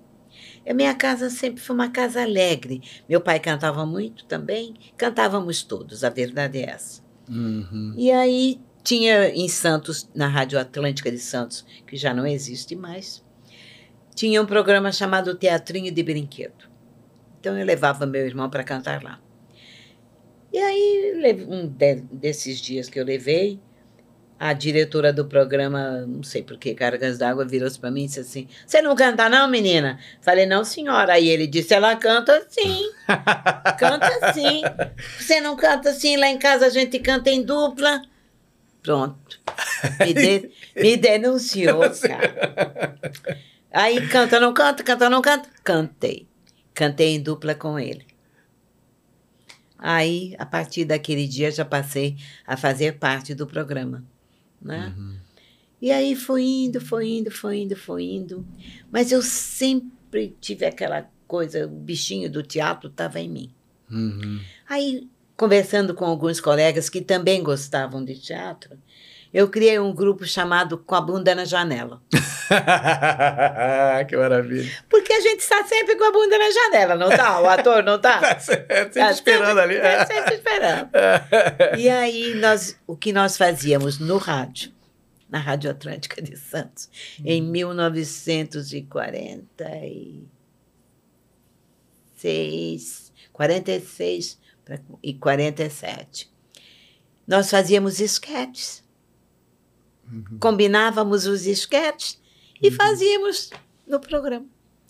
A rádio viu aquilo, se interessou e contratou. Nós éramos seis. Fomos contratados. Aí foi quando a minha família, justamente a minha família, mudou-se para o Rio de Janeiro e eu não pude vir porque estava contratada. Tive que esperar o contrato terminar para poder vir se- me juntar à minha família aqui. Que legal. Tudo começou aí. E você já tinha essa busca dentro de Já você natural. tinha, já tinha essa, essa coisa. É, eu ou- ouvi uma, uma frase, não sei se exatamente assim, uma vez, da Fernanda Montenegro, quando ela, alguém, alguém perguntou assim para ela: você, é, O que, que você imagina que você poderia ser se você não fosse atriz? Aí ela parece que falou assim: Se você conseguir responder isso, é porque, você, é porque não é para você ser atriz. É porque quando a gente é uma atriz, a gente não tem outra opção. É, é verdade. Não, eu pensei. Eu pensei em, Você em pensou? ter, em ter outra profissão. E ter- é- chegou a fazer? Não, não, Não. cheguei. Mas é uma profissão que também Graças a eu, Deus. eu respeito e gosto muito. Mas depois de que me formei, as- que cheguei onde cheguei, falei, eu, de- eu não podia ser, não podia ser de jeito nenhum. Eu queria ser um advogado. Criminalista. Uh, caramba. Queria ser criminalista. É mesmo? Por quê? Assim, tinha alguém que te inspirava quando, isso? quando aconteciam esses grandes crimes, eu estudava tudo aquilo, cara. É mesmo? Eu estudava. Eu ia para o fórum para ouvir, para coisa. Enfim, e eu julguei, condenei e absolvi muita gente. Houve um crime famoso no Rio de Janeiro. Tinha um, não sei se você ouviu falar, tinha um, não, não lembro agora o nome dele, mas ele usava uma roupa preta, uma capa preta e sempre estava com uma, uma arma na mão, que não lembro que arma era. O, o crime do, tene, do Sacopan, ouviu falar? Ah, sim, do edifício Sacopan. O- esse, esse crime mexeu muito comigo. Eu ia assistir as coisas todas, tudo. E eu absolvi o Tenente Bandeira. Todo mundo condenava ele, ele foi condenado. Mas eu absolvi ele. E depois de anos, foi provada a inocência dele. Ó. Ou seja, você tinha uma coisa de investigadora. Exatamente. Entendeu? Mas eu não me arrependi. É, porque você usa isso dentro da sua carreira. Exatamente. A Exatamente. investigação da personagem. é Exatamente, a profundo. investigação do personagem. É. né? Porque ficou provado que o cara que foi morto, ele fazia chantagem com as pessoas. Ele a- a- a- atraía as mulheres, né? transava com ela, aquela coisa toda, e depois ele fazia chantagem com as pessoas. Uhum. E assim também ele tentou fazer com a noiva do Tenente Bandeira. E não foi o Tenente Bandeira que atirou nele. Caramba, olha. E só depois foi descoberto. né? Ele foi preso alguns anos e tudo, e depois foi provado por A mais B que e ele teve que, é, como é que se diz? Ele teve que reaver todas a- a- as coisas, porque ele era da aeronáutica, né? Hum, Ele teve que reaver todo o posto dele, tudo, tudo, tudo, tudo. Caramba? Que loucura. É, Tem histórias assim né? terríveis, Eu né? seria uma. Queria ser uma advogada criminalista. Olha, dizer, ainda bem que você não foi. Desculpa aí, Foi uma mas. aventura, né? Ainda Uma bem, aventura, ainda bem, ainda aventura. Tá melhor aqui, tá melhor aqui. Olha, eu falei da minha mãe. Minha mãe mandou uma mensagem aqui, ó. Sempre fui sua fã. Estou adorando viver todas essas histórias das rádios que eu sempre gostei. Estou muito feliz. Minha mãe é apaixonada por rádio. Oh, também, meu Deus do céu. Então somos duas. Um grande beijo para você, minha É, querida. Dona Clotilde. Dona Clotilde. que me levava desde criança para fazer isso aí. Tá Certo? vendo? Tava sempre lá. Ah. Vamos lá, vamos fazer um filme. Vamos, o quê. Leva pra fazer um comercial. Que bom, né? Tava ali sempre é, do meu isso lado. aí. Porque tinha que ser assim. É, né? é. Tinha que ser assim. Tinha que ser assim. Tinha que ser assim. É, né? Eu tive um professor que falava, de balé ainda, que eu fiz no começo da, da minha vida, assim, eu fui bailarino, né? É. E aí eu estudei muito tempo na escola de dança, fui do Teatro Municipal do Rio de Janeiro, do Corpo de Baile. Trabalhei muito tempo, até os 20 e poucos anos eu fui bailarino só. E, e aí eu tinha um professor de balé que falava muito assim, bisogna nascere. precisa nascer. Aham. Para você ser, precisa nascer. Não, É. não tem como. Quando nasce, é, é, é, é- quando nasce é isso. é isso aí, não tem É. como. Mesmo querendo ser uma grande investigadora, poderia ter sido. Mas graças a Deus não foi. É verdade. Olha aqui, ó. Versão dublada, nosso querido Igor, que também já recebeu você, que Ah, fez a nosso nossa. querido amigo, né? É, nosso querido amigo tão amado mesmo. Tão ó. amado. Mandou aqui, É. ó. Que papo mais lindo. Coração, coração. obrigado, Igor. Muito obrigado. Obrigado. Realmente. É impossível no seu papo bom com essa, com essa moça aqui que está na minha frente aqui. Pelo amor de Deus, gente. Ai, ó, eu, que, eu tenho uma pessoa aqui, Cami. Ca- Como? Cami Lamak. É, não sei se é isso. Ou Lamake? Ah, talvez de make-up. Sei lá, não sei. Enfim. Eu quero meu conhaque. Essa frase da avó Piedade ficou eternizada. É. Eu quero. Você lembra dessa essa frase? Ficou. Era uma Claro, frase claro. clássica. Claro, sim. Como é que ela fala? Fala. Eu quero meu conhaque. Está na hora do conhaque. Você esqueceu?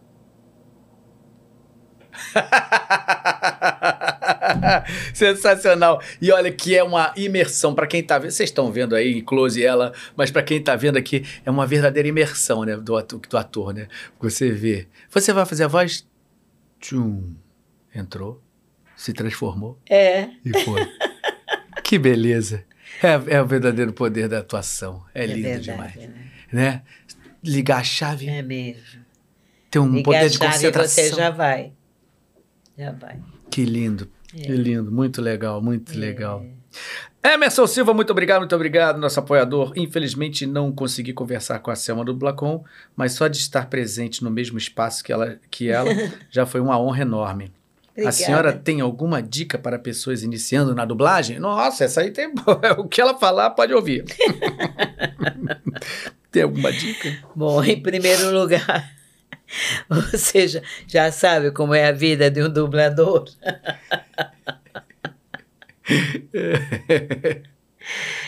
Depois de tudo isso que eu contei, meu amigo, você ainda pensa em ser dublador?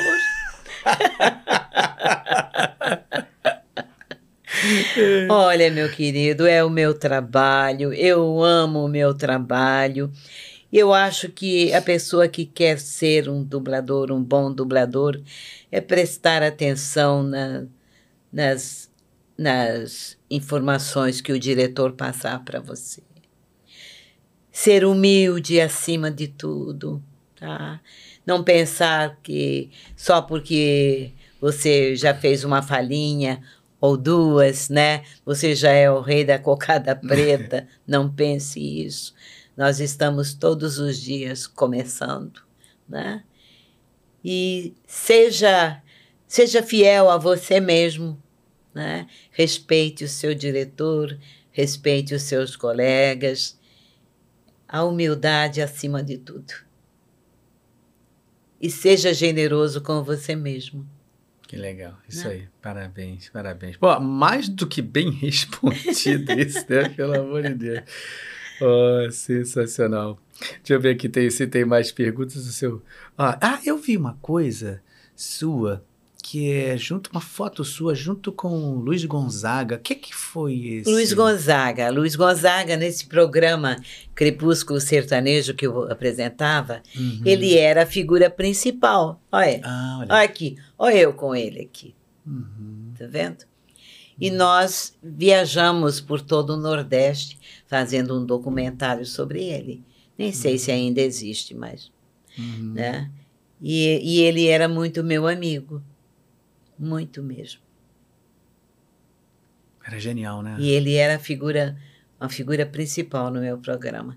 Ele, ele tinha um dia na semana e na outra, na semana seguinte era o Pedro Raimundo, que era um cantor gaúcho, Hum. um gaúcho também folclore gaúcho, aquela coisa toda. Ah, sim. Também, também. Também, também. ali, só que naquele estilo. É, naquele estilo gauchesco. Gauchesco, ah, é. Nossa, mas esse era um, foi realmente é, um, um divisor de águas, né? O, Muito, o, o, muito, Gonzaga, né? E o Viajei com ele e esse menino aqui da Zabumba ali? É, o Cibito.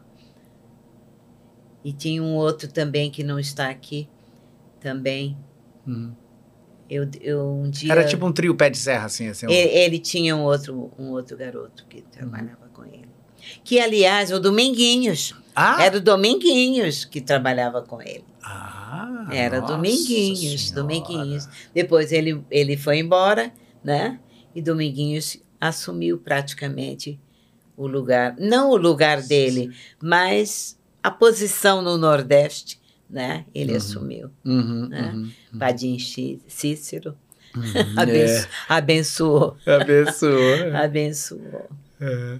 E dava muito com a, com a filha, a mulher dele Uhum. e tal. E você teve um, um, um- um bom tempo, assim, desse convívio com... Muitos anos, porque ele, ele, a Mairink Veiga tornou-se uma emissora muito popular, com vários programas musicais e humorísticos, né? E não existia outra igual, Uhum, né? Porque a Rádio Nacional era mais novelas, né? uhum. E nós fazíamos novelas, mas tínhamos tudo isso aí durante o dia Uhum, e à noite também uhum. e noites especiais, né? Para você ter uma ideia, uma- a primeira vez que Edith Piaf veio ao Brasil, cantou na Rádio Merengue Veiga. Olha só. Cara, é, a Marink Veiga sempre foi um grande nome, né? Assim, mas aí saber esses Exatamente. detalhes É, assim dessa é, programação é, muito legal. Exatamente, é, exatamente. É, ela tinha o prefixo, né, da Prefixo. Agora, Hum. pasme. Para você entender que a Rádio Merengue Veiga foi fechada. Minha mãe fala que eu não devo falar essas coisas, mas. A Rádio Merengue Veiga era prefixo 2.222 quilociclos. Passou para a Rádio Globo, que era desse tamanhinho. E a, e a TV, eu tenho até um potinho assim, de, de- escrito a ouro. TV Mairink Veiga, canal 2. Foi para onde? TV Educativa, hoje TV Brasil. Doutor Gilson Amado. Coisas. né? São coisas. E nós não recebemos nada. Não fomos indenizados. Cara, E a Rádio Meirink Veiga era independente. não tinha nada Nada de governo, nada. governo, né? Nem governo estadual, nem federal, nem nada. Ela vivia com seus, seus programas, seus patrocinadores, enfim. Uhum, Quando ela anunci- fez- Anunciadores. Ah, né? anunciadores. Uhum. Quan- é, ah, uma, uma, uma coisa, você sabe que naquela época, né, Roberto Carlos tinha um programa Peça Bis pelo telefone com as, com as músicas de Roberto Carlos. Quem, quem dizia os versinhos para o Roberto Carlos que as fãs mandavam era eu, Ah, que sensacional. com voz de menina. Olha que sensacional. É. Caramba, é muita coisa. Parece que, parece que existem várias selmas. né? A, se- a sensação é essa, porque assim. Tem muitas tem coisas. muita Tem coisa. mui- Tem, muita história, tem muita história. história. A primeira boneca tagarela, a primeira boneca que a Estrela produziu, Sim. que falava, era a boneca, foi a boneca tagarela. Era você. E aí era uma boneca feia, magrinha, uma carinha assim de coruja. né? Né, A boca não era aberta nem nada. Então, atrás dela, nas costas, Uhum. havia um disquinho que você puxava um botãozinho, aí então tinha dez frases diferentes. Como você está bonita, mamãe. Penteia meu cabelinho. Gosto muito de você. Era você. Caramba.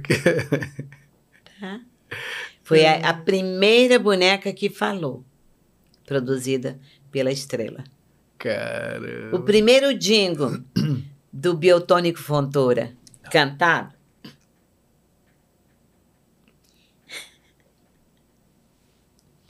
Beba, bebe, baby, o tônico Eu fantora. não acredito. No almoço, no jantar, da saúde e bem-estar. Gente do céu, essa agora. Fui lá, Pois é, fui lá agora. pois é. Caramba, quanta história, são que incrível, gente, é impressionante, é muita coisa mesmo. Deve ter mais uns 500 que se a gente falar que não para mais.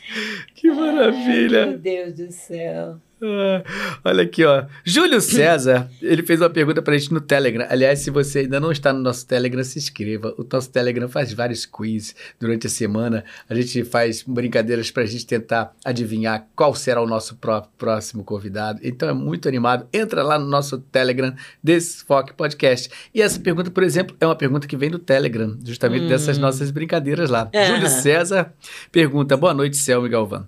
Boa noite. Pergunta pra ela como foi fazer a mãe no desenho Os Sete Monstrinhos. Passava na cultura, pena que não é muito conhecido pelo público. Os Sete Monstrinhos, você lembra?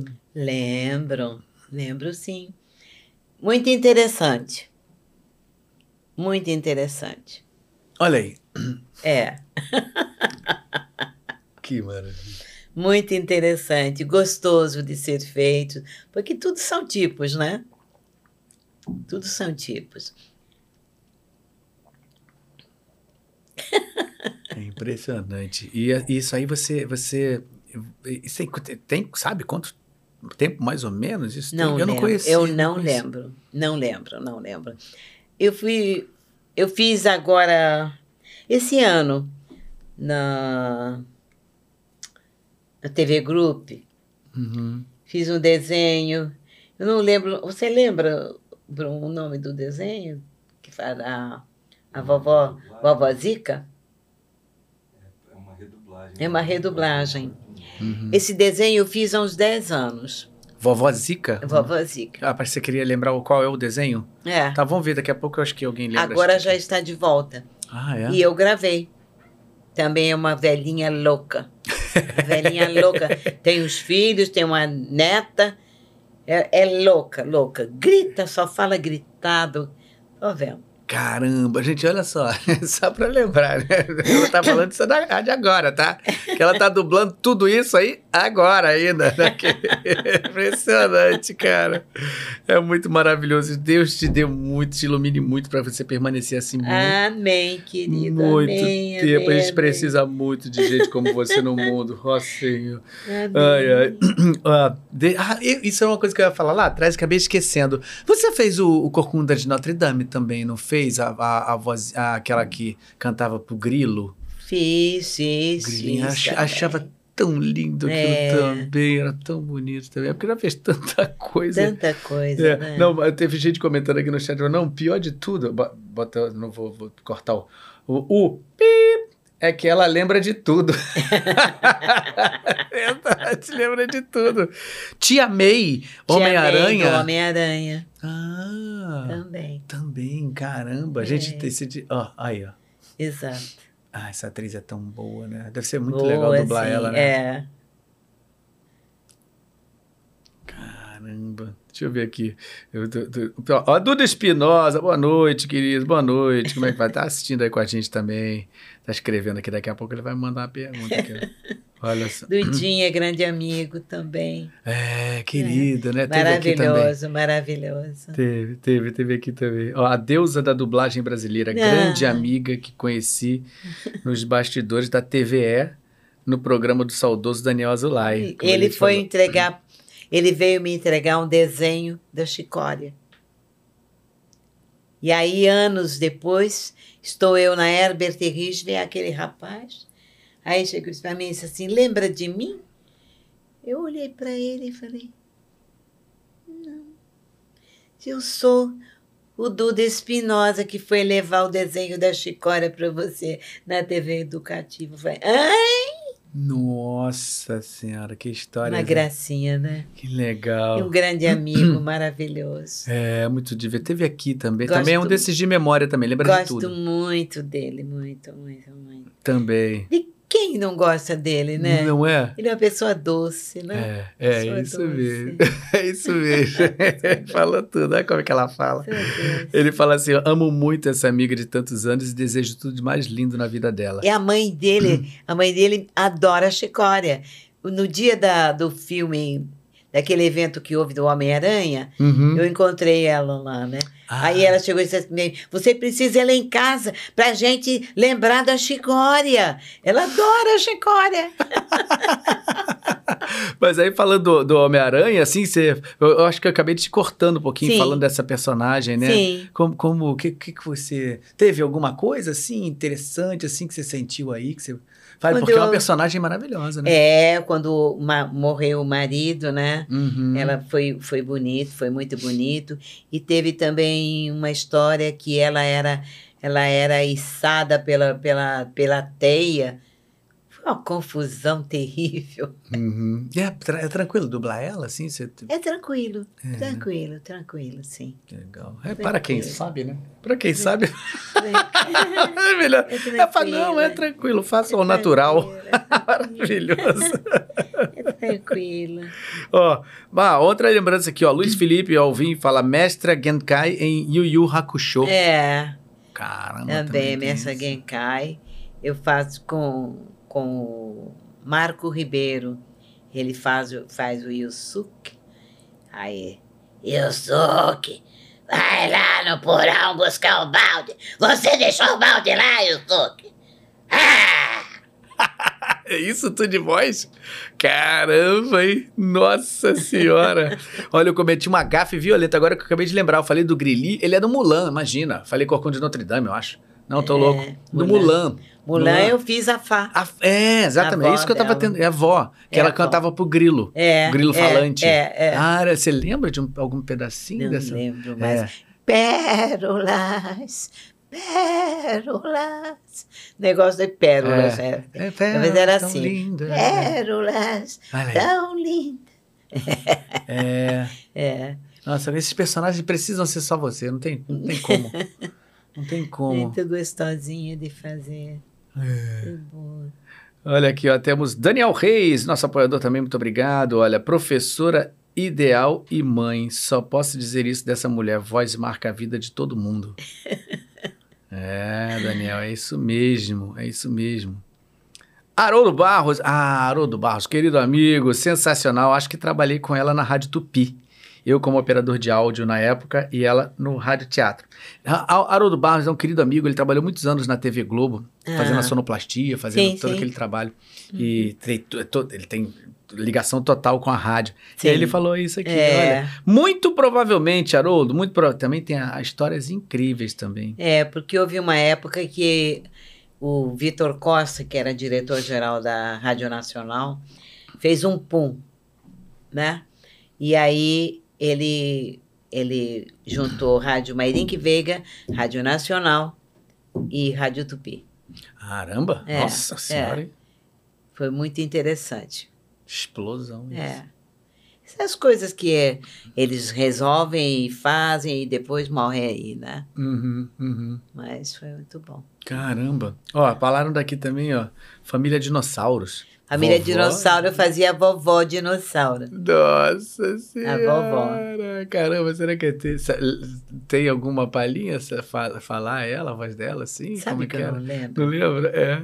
Aí eu não lembro. Caramba. Mas eu fazia Olha isso. ela aí, ó. Que sensacional. Aí ela falava.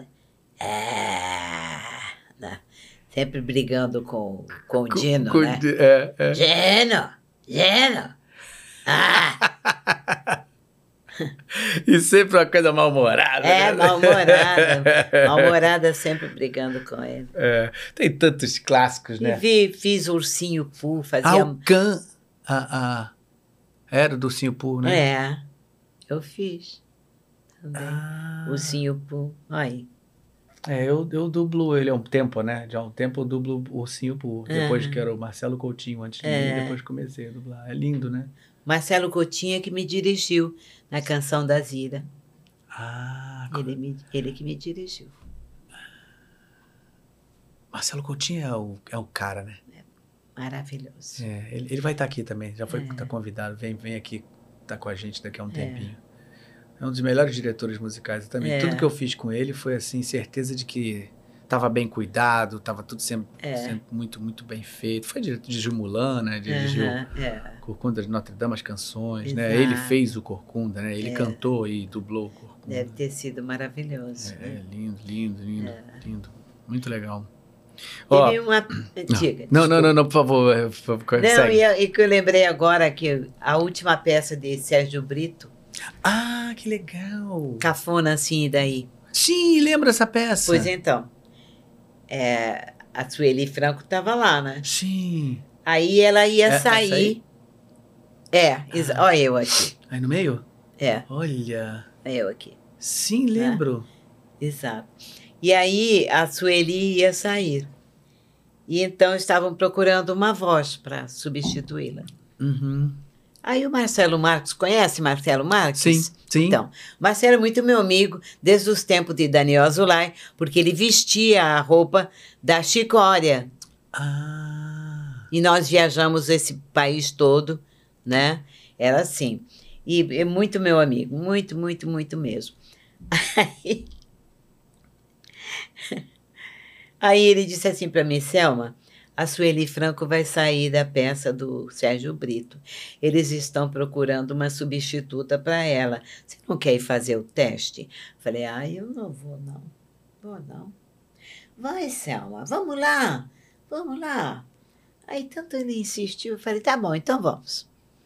Aí lá fomos nós. Chegamos lá, teatro. Uma porção de gente famosa lá para fazer o teste. Ia um, ia outro, ia um, ia outro. Aí quando chegou a minha vez, eu fui, né? Aí o Sérgio e o, e o, e o, o Botelho bateu no piano. É ela! É ela! Tem que ser ela! Tem que ser ela! Aí todo mundo ficou assim. Não quis ouvir mais ninguém. E aí acabei ficando. Por que será, né? Por que será, né? É isso. Eu me esbaldei nessa peça. E Sueli Franco também é desse Sueli Franco cantora, maravilhosa, maravilhosa. atriz. Ah, tinha É. que ser você. Ela ia fazer Dircinha Batista. Ah, As sim. Dircinhas, né? Nossa, peça É, é, linda. Pois então. linda. Dir- Aí eu, dirigiu. eu entrei substituindo ela. Ah, que Foi legal. Foi naquela época? Naquela época. Ah, naquela tá. época. Lembrei totalmente. É. Ela foi fazer lá o Dircinho. Depois daquele teatro acabou, né? Pena. Qual? O... O teatro, aquele que tem ali no, na Delfim. Gávea. Na Gávea. É, acho que é Delfim. o É, não, na Gávea, no, no, no Maitá? Numa Itália. É, tia- na que era Gávea. Teatro Delfim. É, É, é, é, exato. é, exatamente. O Sérgio fazia. Eu fiz peça do, Pois é. dirigida pelo Sérgio ali. Bom aquele teatrinho. É, né? era maravilhoso. Maravilhoso, né? É a pena, Tinha o acabou. número de plateia, cantava Vingança. Ah, é? Vingança. Ah. Eu gostei tanto, tanto quando me contaram que te encontraram bebendo e chorando na mesa de um bar. Lupicínio Rodrigues. Lupicínio Rodrigues. De Lupicínio Rodrigues, né? Que esse também emplacava sucesso atrás de sucesso, né? Né? Que coisa. Não, tem músicas que são maravilhosas.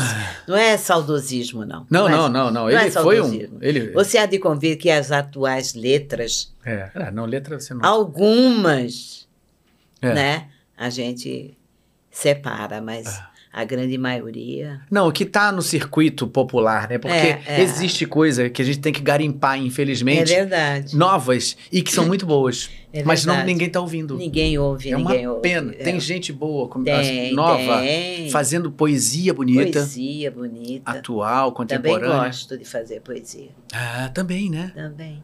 Ah, você também escreve. Escrevo. Meu Deus do céu, o que mais essa mulher faz? Nossa senhora.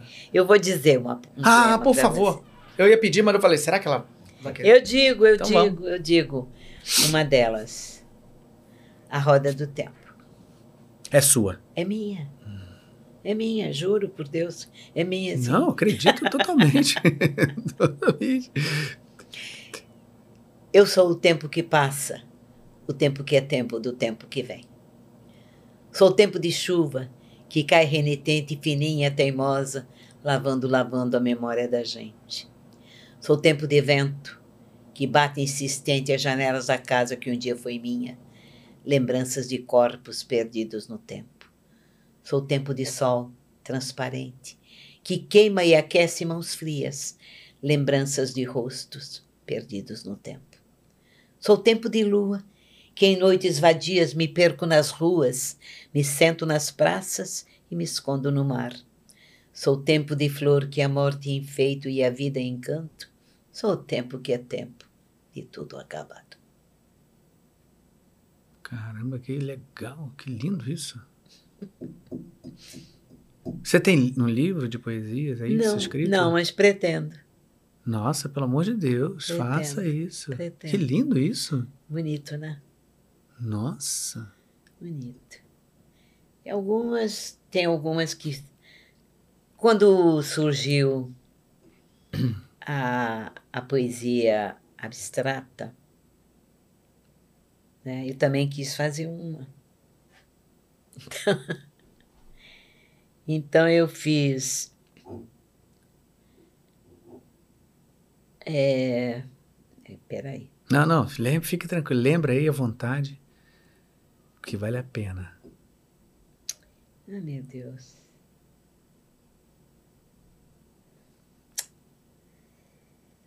Ai, ai, ai. Eu posso até dizer outra, depois eu volto aí nessa. Não, se, se lembrar bem, senão, sempre sem problema. Não, mas nenhum. é, essa, é interessante porque foi a única que eu escrevi, né? Justamente pelo, pelo acontecido, Uhum. né? Todo mundo começou a escrever, né? Porque era novidade, a poesia, Ah, né?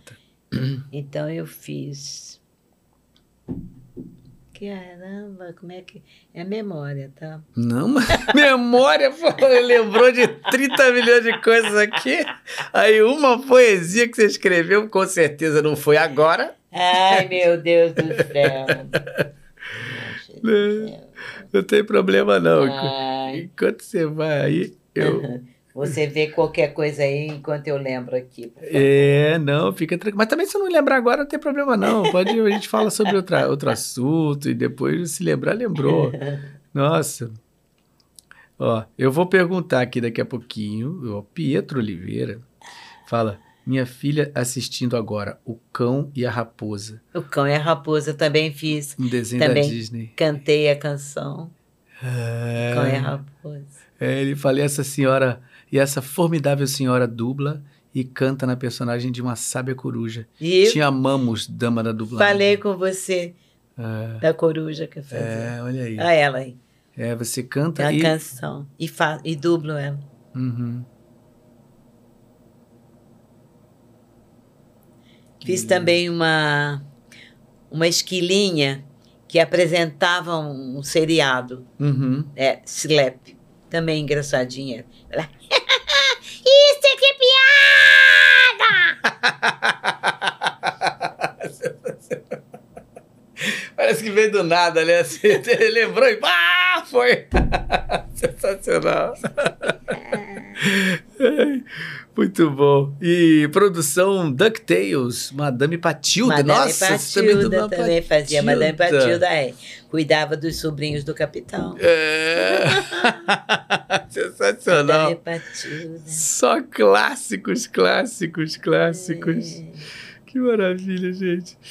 Ah, Você, caso você lembre, você pode me falar em qualquer momento. Eu tá? Se você não lembrar, não tem Eu problema nenhum mesmo, porque aí depois você me manda aqui o, o, o áudio. Não, mas ó, o que eu quero dizer é que você precisa. O que, que tá faltando para escrever esse livro?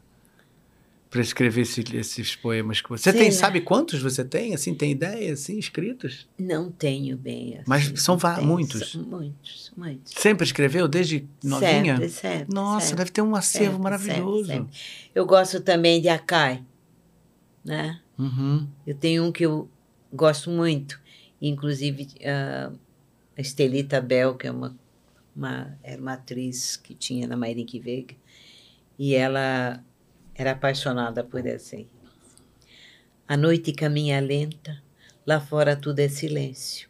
As folhas estão paradas, guardando ternura à espera do vento.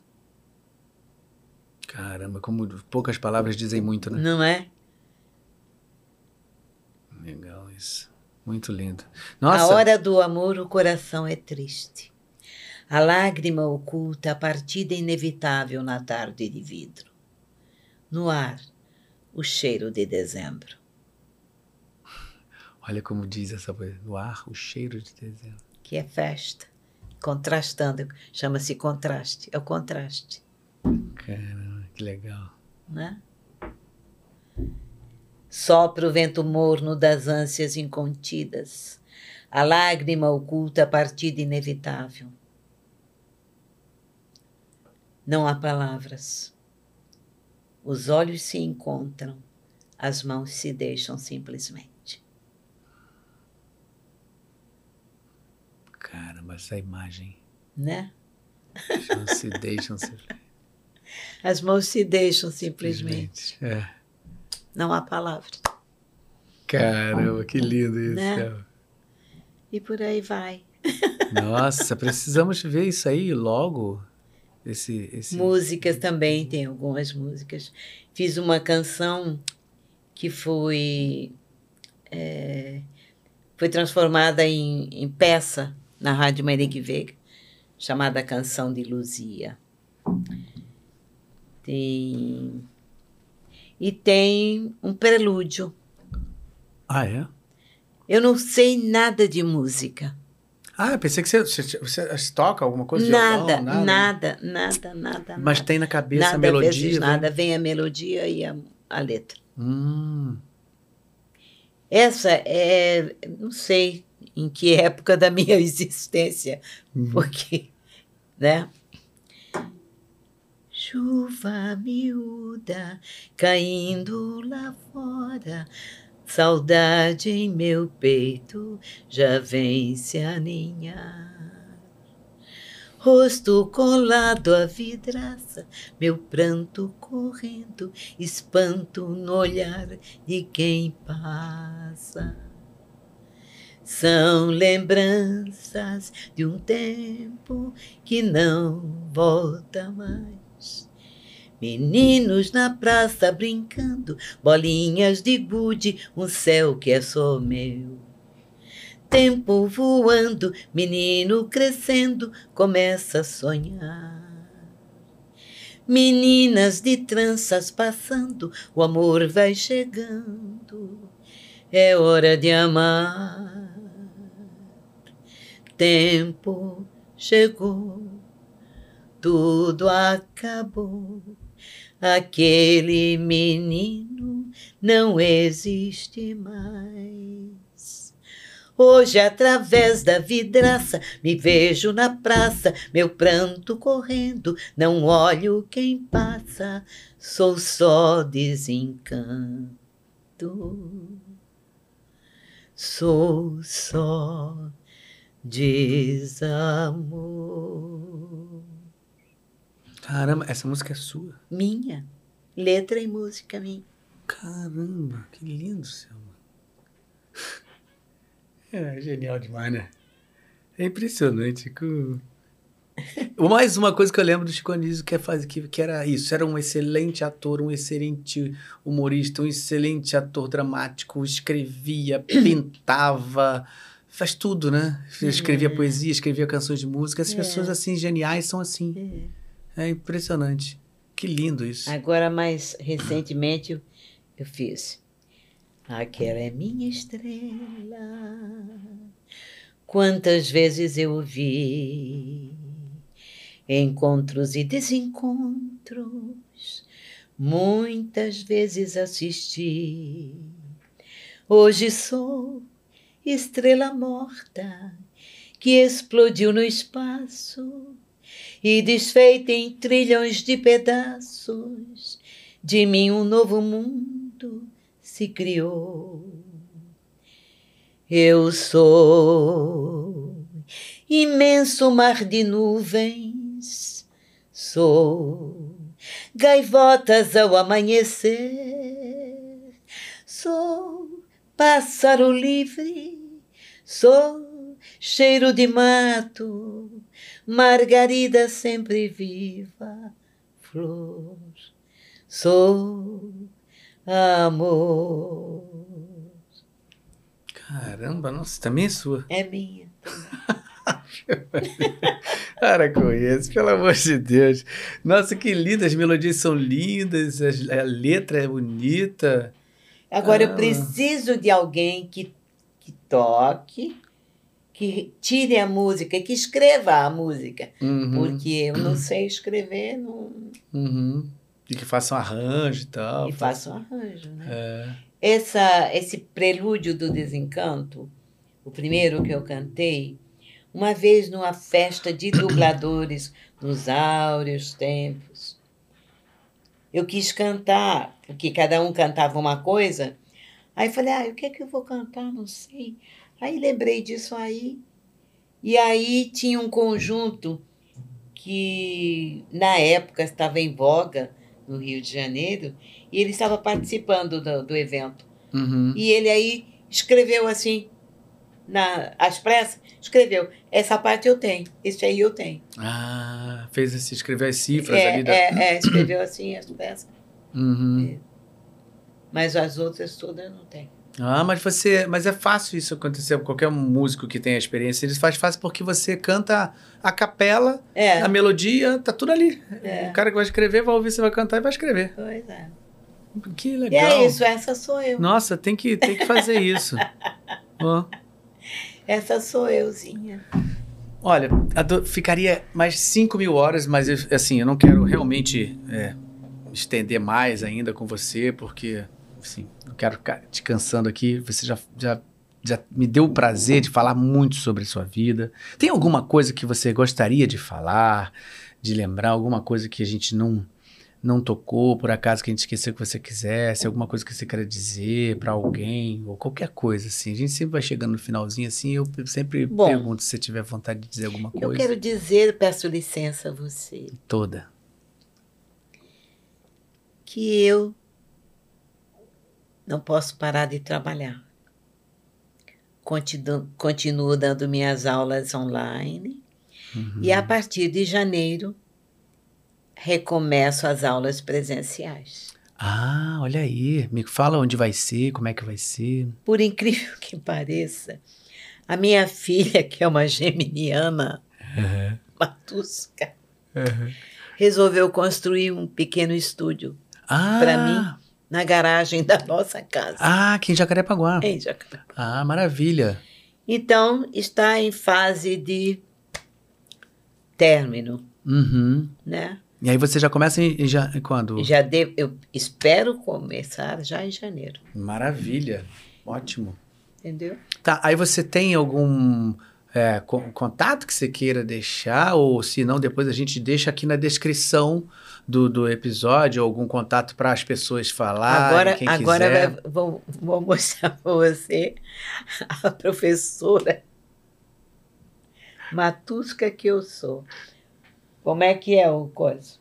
Então, DDD 21 DDD 21 9 9 9173 9173 5050. 5050. Esse é o contato para as pessoas que tiverem Contato, interesse em estudar com você, a rainha da dublagem, a Não, a maravilhosa, a diva, Não, que não tem, não fa- faltam nomes para poder classificar. Não. Quem quiser, tiver interesse de ter- dividir essa experiência aí com você, encontra você com esse contato, né? Isso, Tá, a gente vai deixar na descrição do, do, do episódio aqui também, isso. para as pessoas que Por quiserem. favor, tá, claro, nossa, favor, Tá. eu, eu, eu que Por agradeço. favor, tá? Porque isso é uma, é uma oportunidade das pessoas é, poderem é, é, ter, ter esse contato com uma profissional como você é, é imperdível, é imperdível. E Maravilha. vamos ver o que que acontece. Vai acontecer muita coisa, não tem a menor dúvida que vai acontecer muita coisa. É. Quero agradecer muito a você, a todos que participaram desse papo, Uhum. por todo esse carinho, essa atenção que eu recebo de vocês, que cabe no meu coração e vou levar para o resto da minha vida. Me dá sua mão aqui, Céu. Muito obrigado novamente, viu? Eu que te agradeço, meu querido amigo. Muito obrigado de verdade mesmo. Boa sorte. Deus te abençoe hoje e sempre. Sempre. Te dê muita vida. Saúde acima de tudo, querido. Trabalho. Uhum. Né? Já tá me dando muito, né? É, a prova disso é eu estar aqui com essa mão aqui junto com a sua. Já tá me dando muita coisa. Fica com Deus, Muito meu obrigado. querido. Muito obrigado obrigada, mesmo Cláudio. por fazer parte Obrigada, desse meu Cláudio. projeto, viu? Muito obrigada, meu querido. Obrigado. Vai estar guardado Boa para sorte sempre. para aqui. vocês. Muito obrigado. Muito obrigado. Sucesso cada vez mais. Muito obrigado.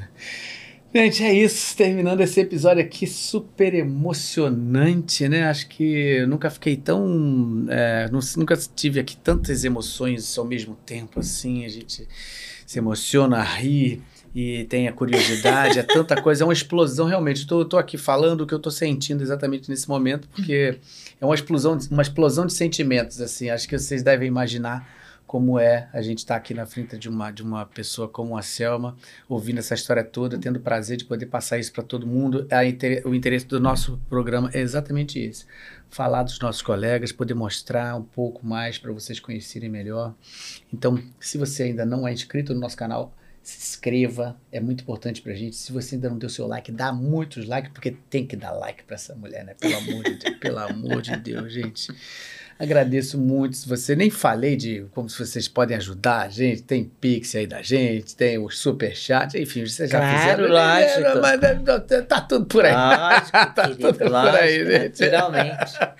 Agradeço muito novamente a presença de todos vocês aqui nesse sabadão, aqui nesse episódio. Espero que vocês tenham gostado. Tenho certeza que vocês amaram. Espero Foi vocês. ótimo, foi maravilhoso. É, Foi muito, muito obrigado novamente. Muito bom estar com vocês. Que bom, que bom. Muito obrigado, viu? Saúde, prosperidade, seriedade, tá? Isso. Sucesso. Muito obrigado para todos nós, gente. Muito obrigado. Uma boa noite para vocês e até a próxima. Beijo grande para todos.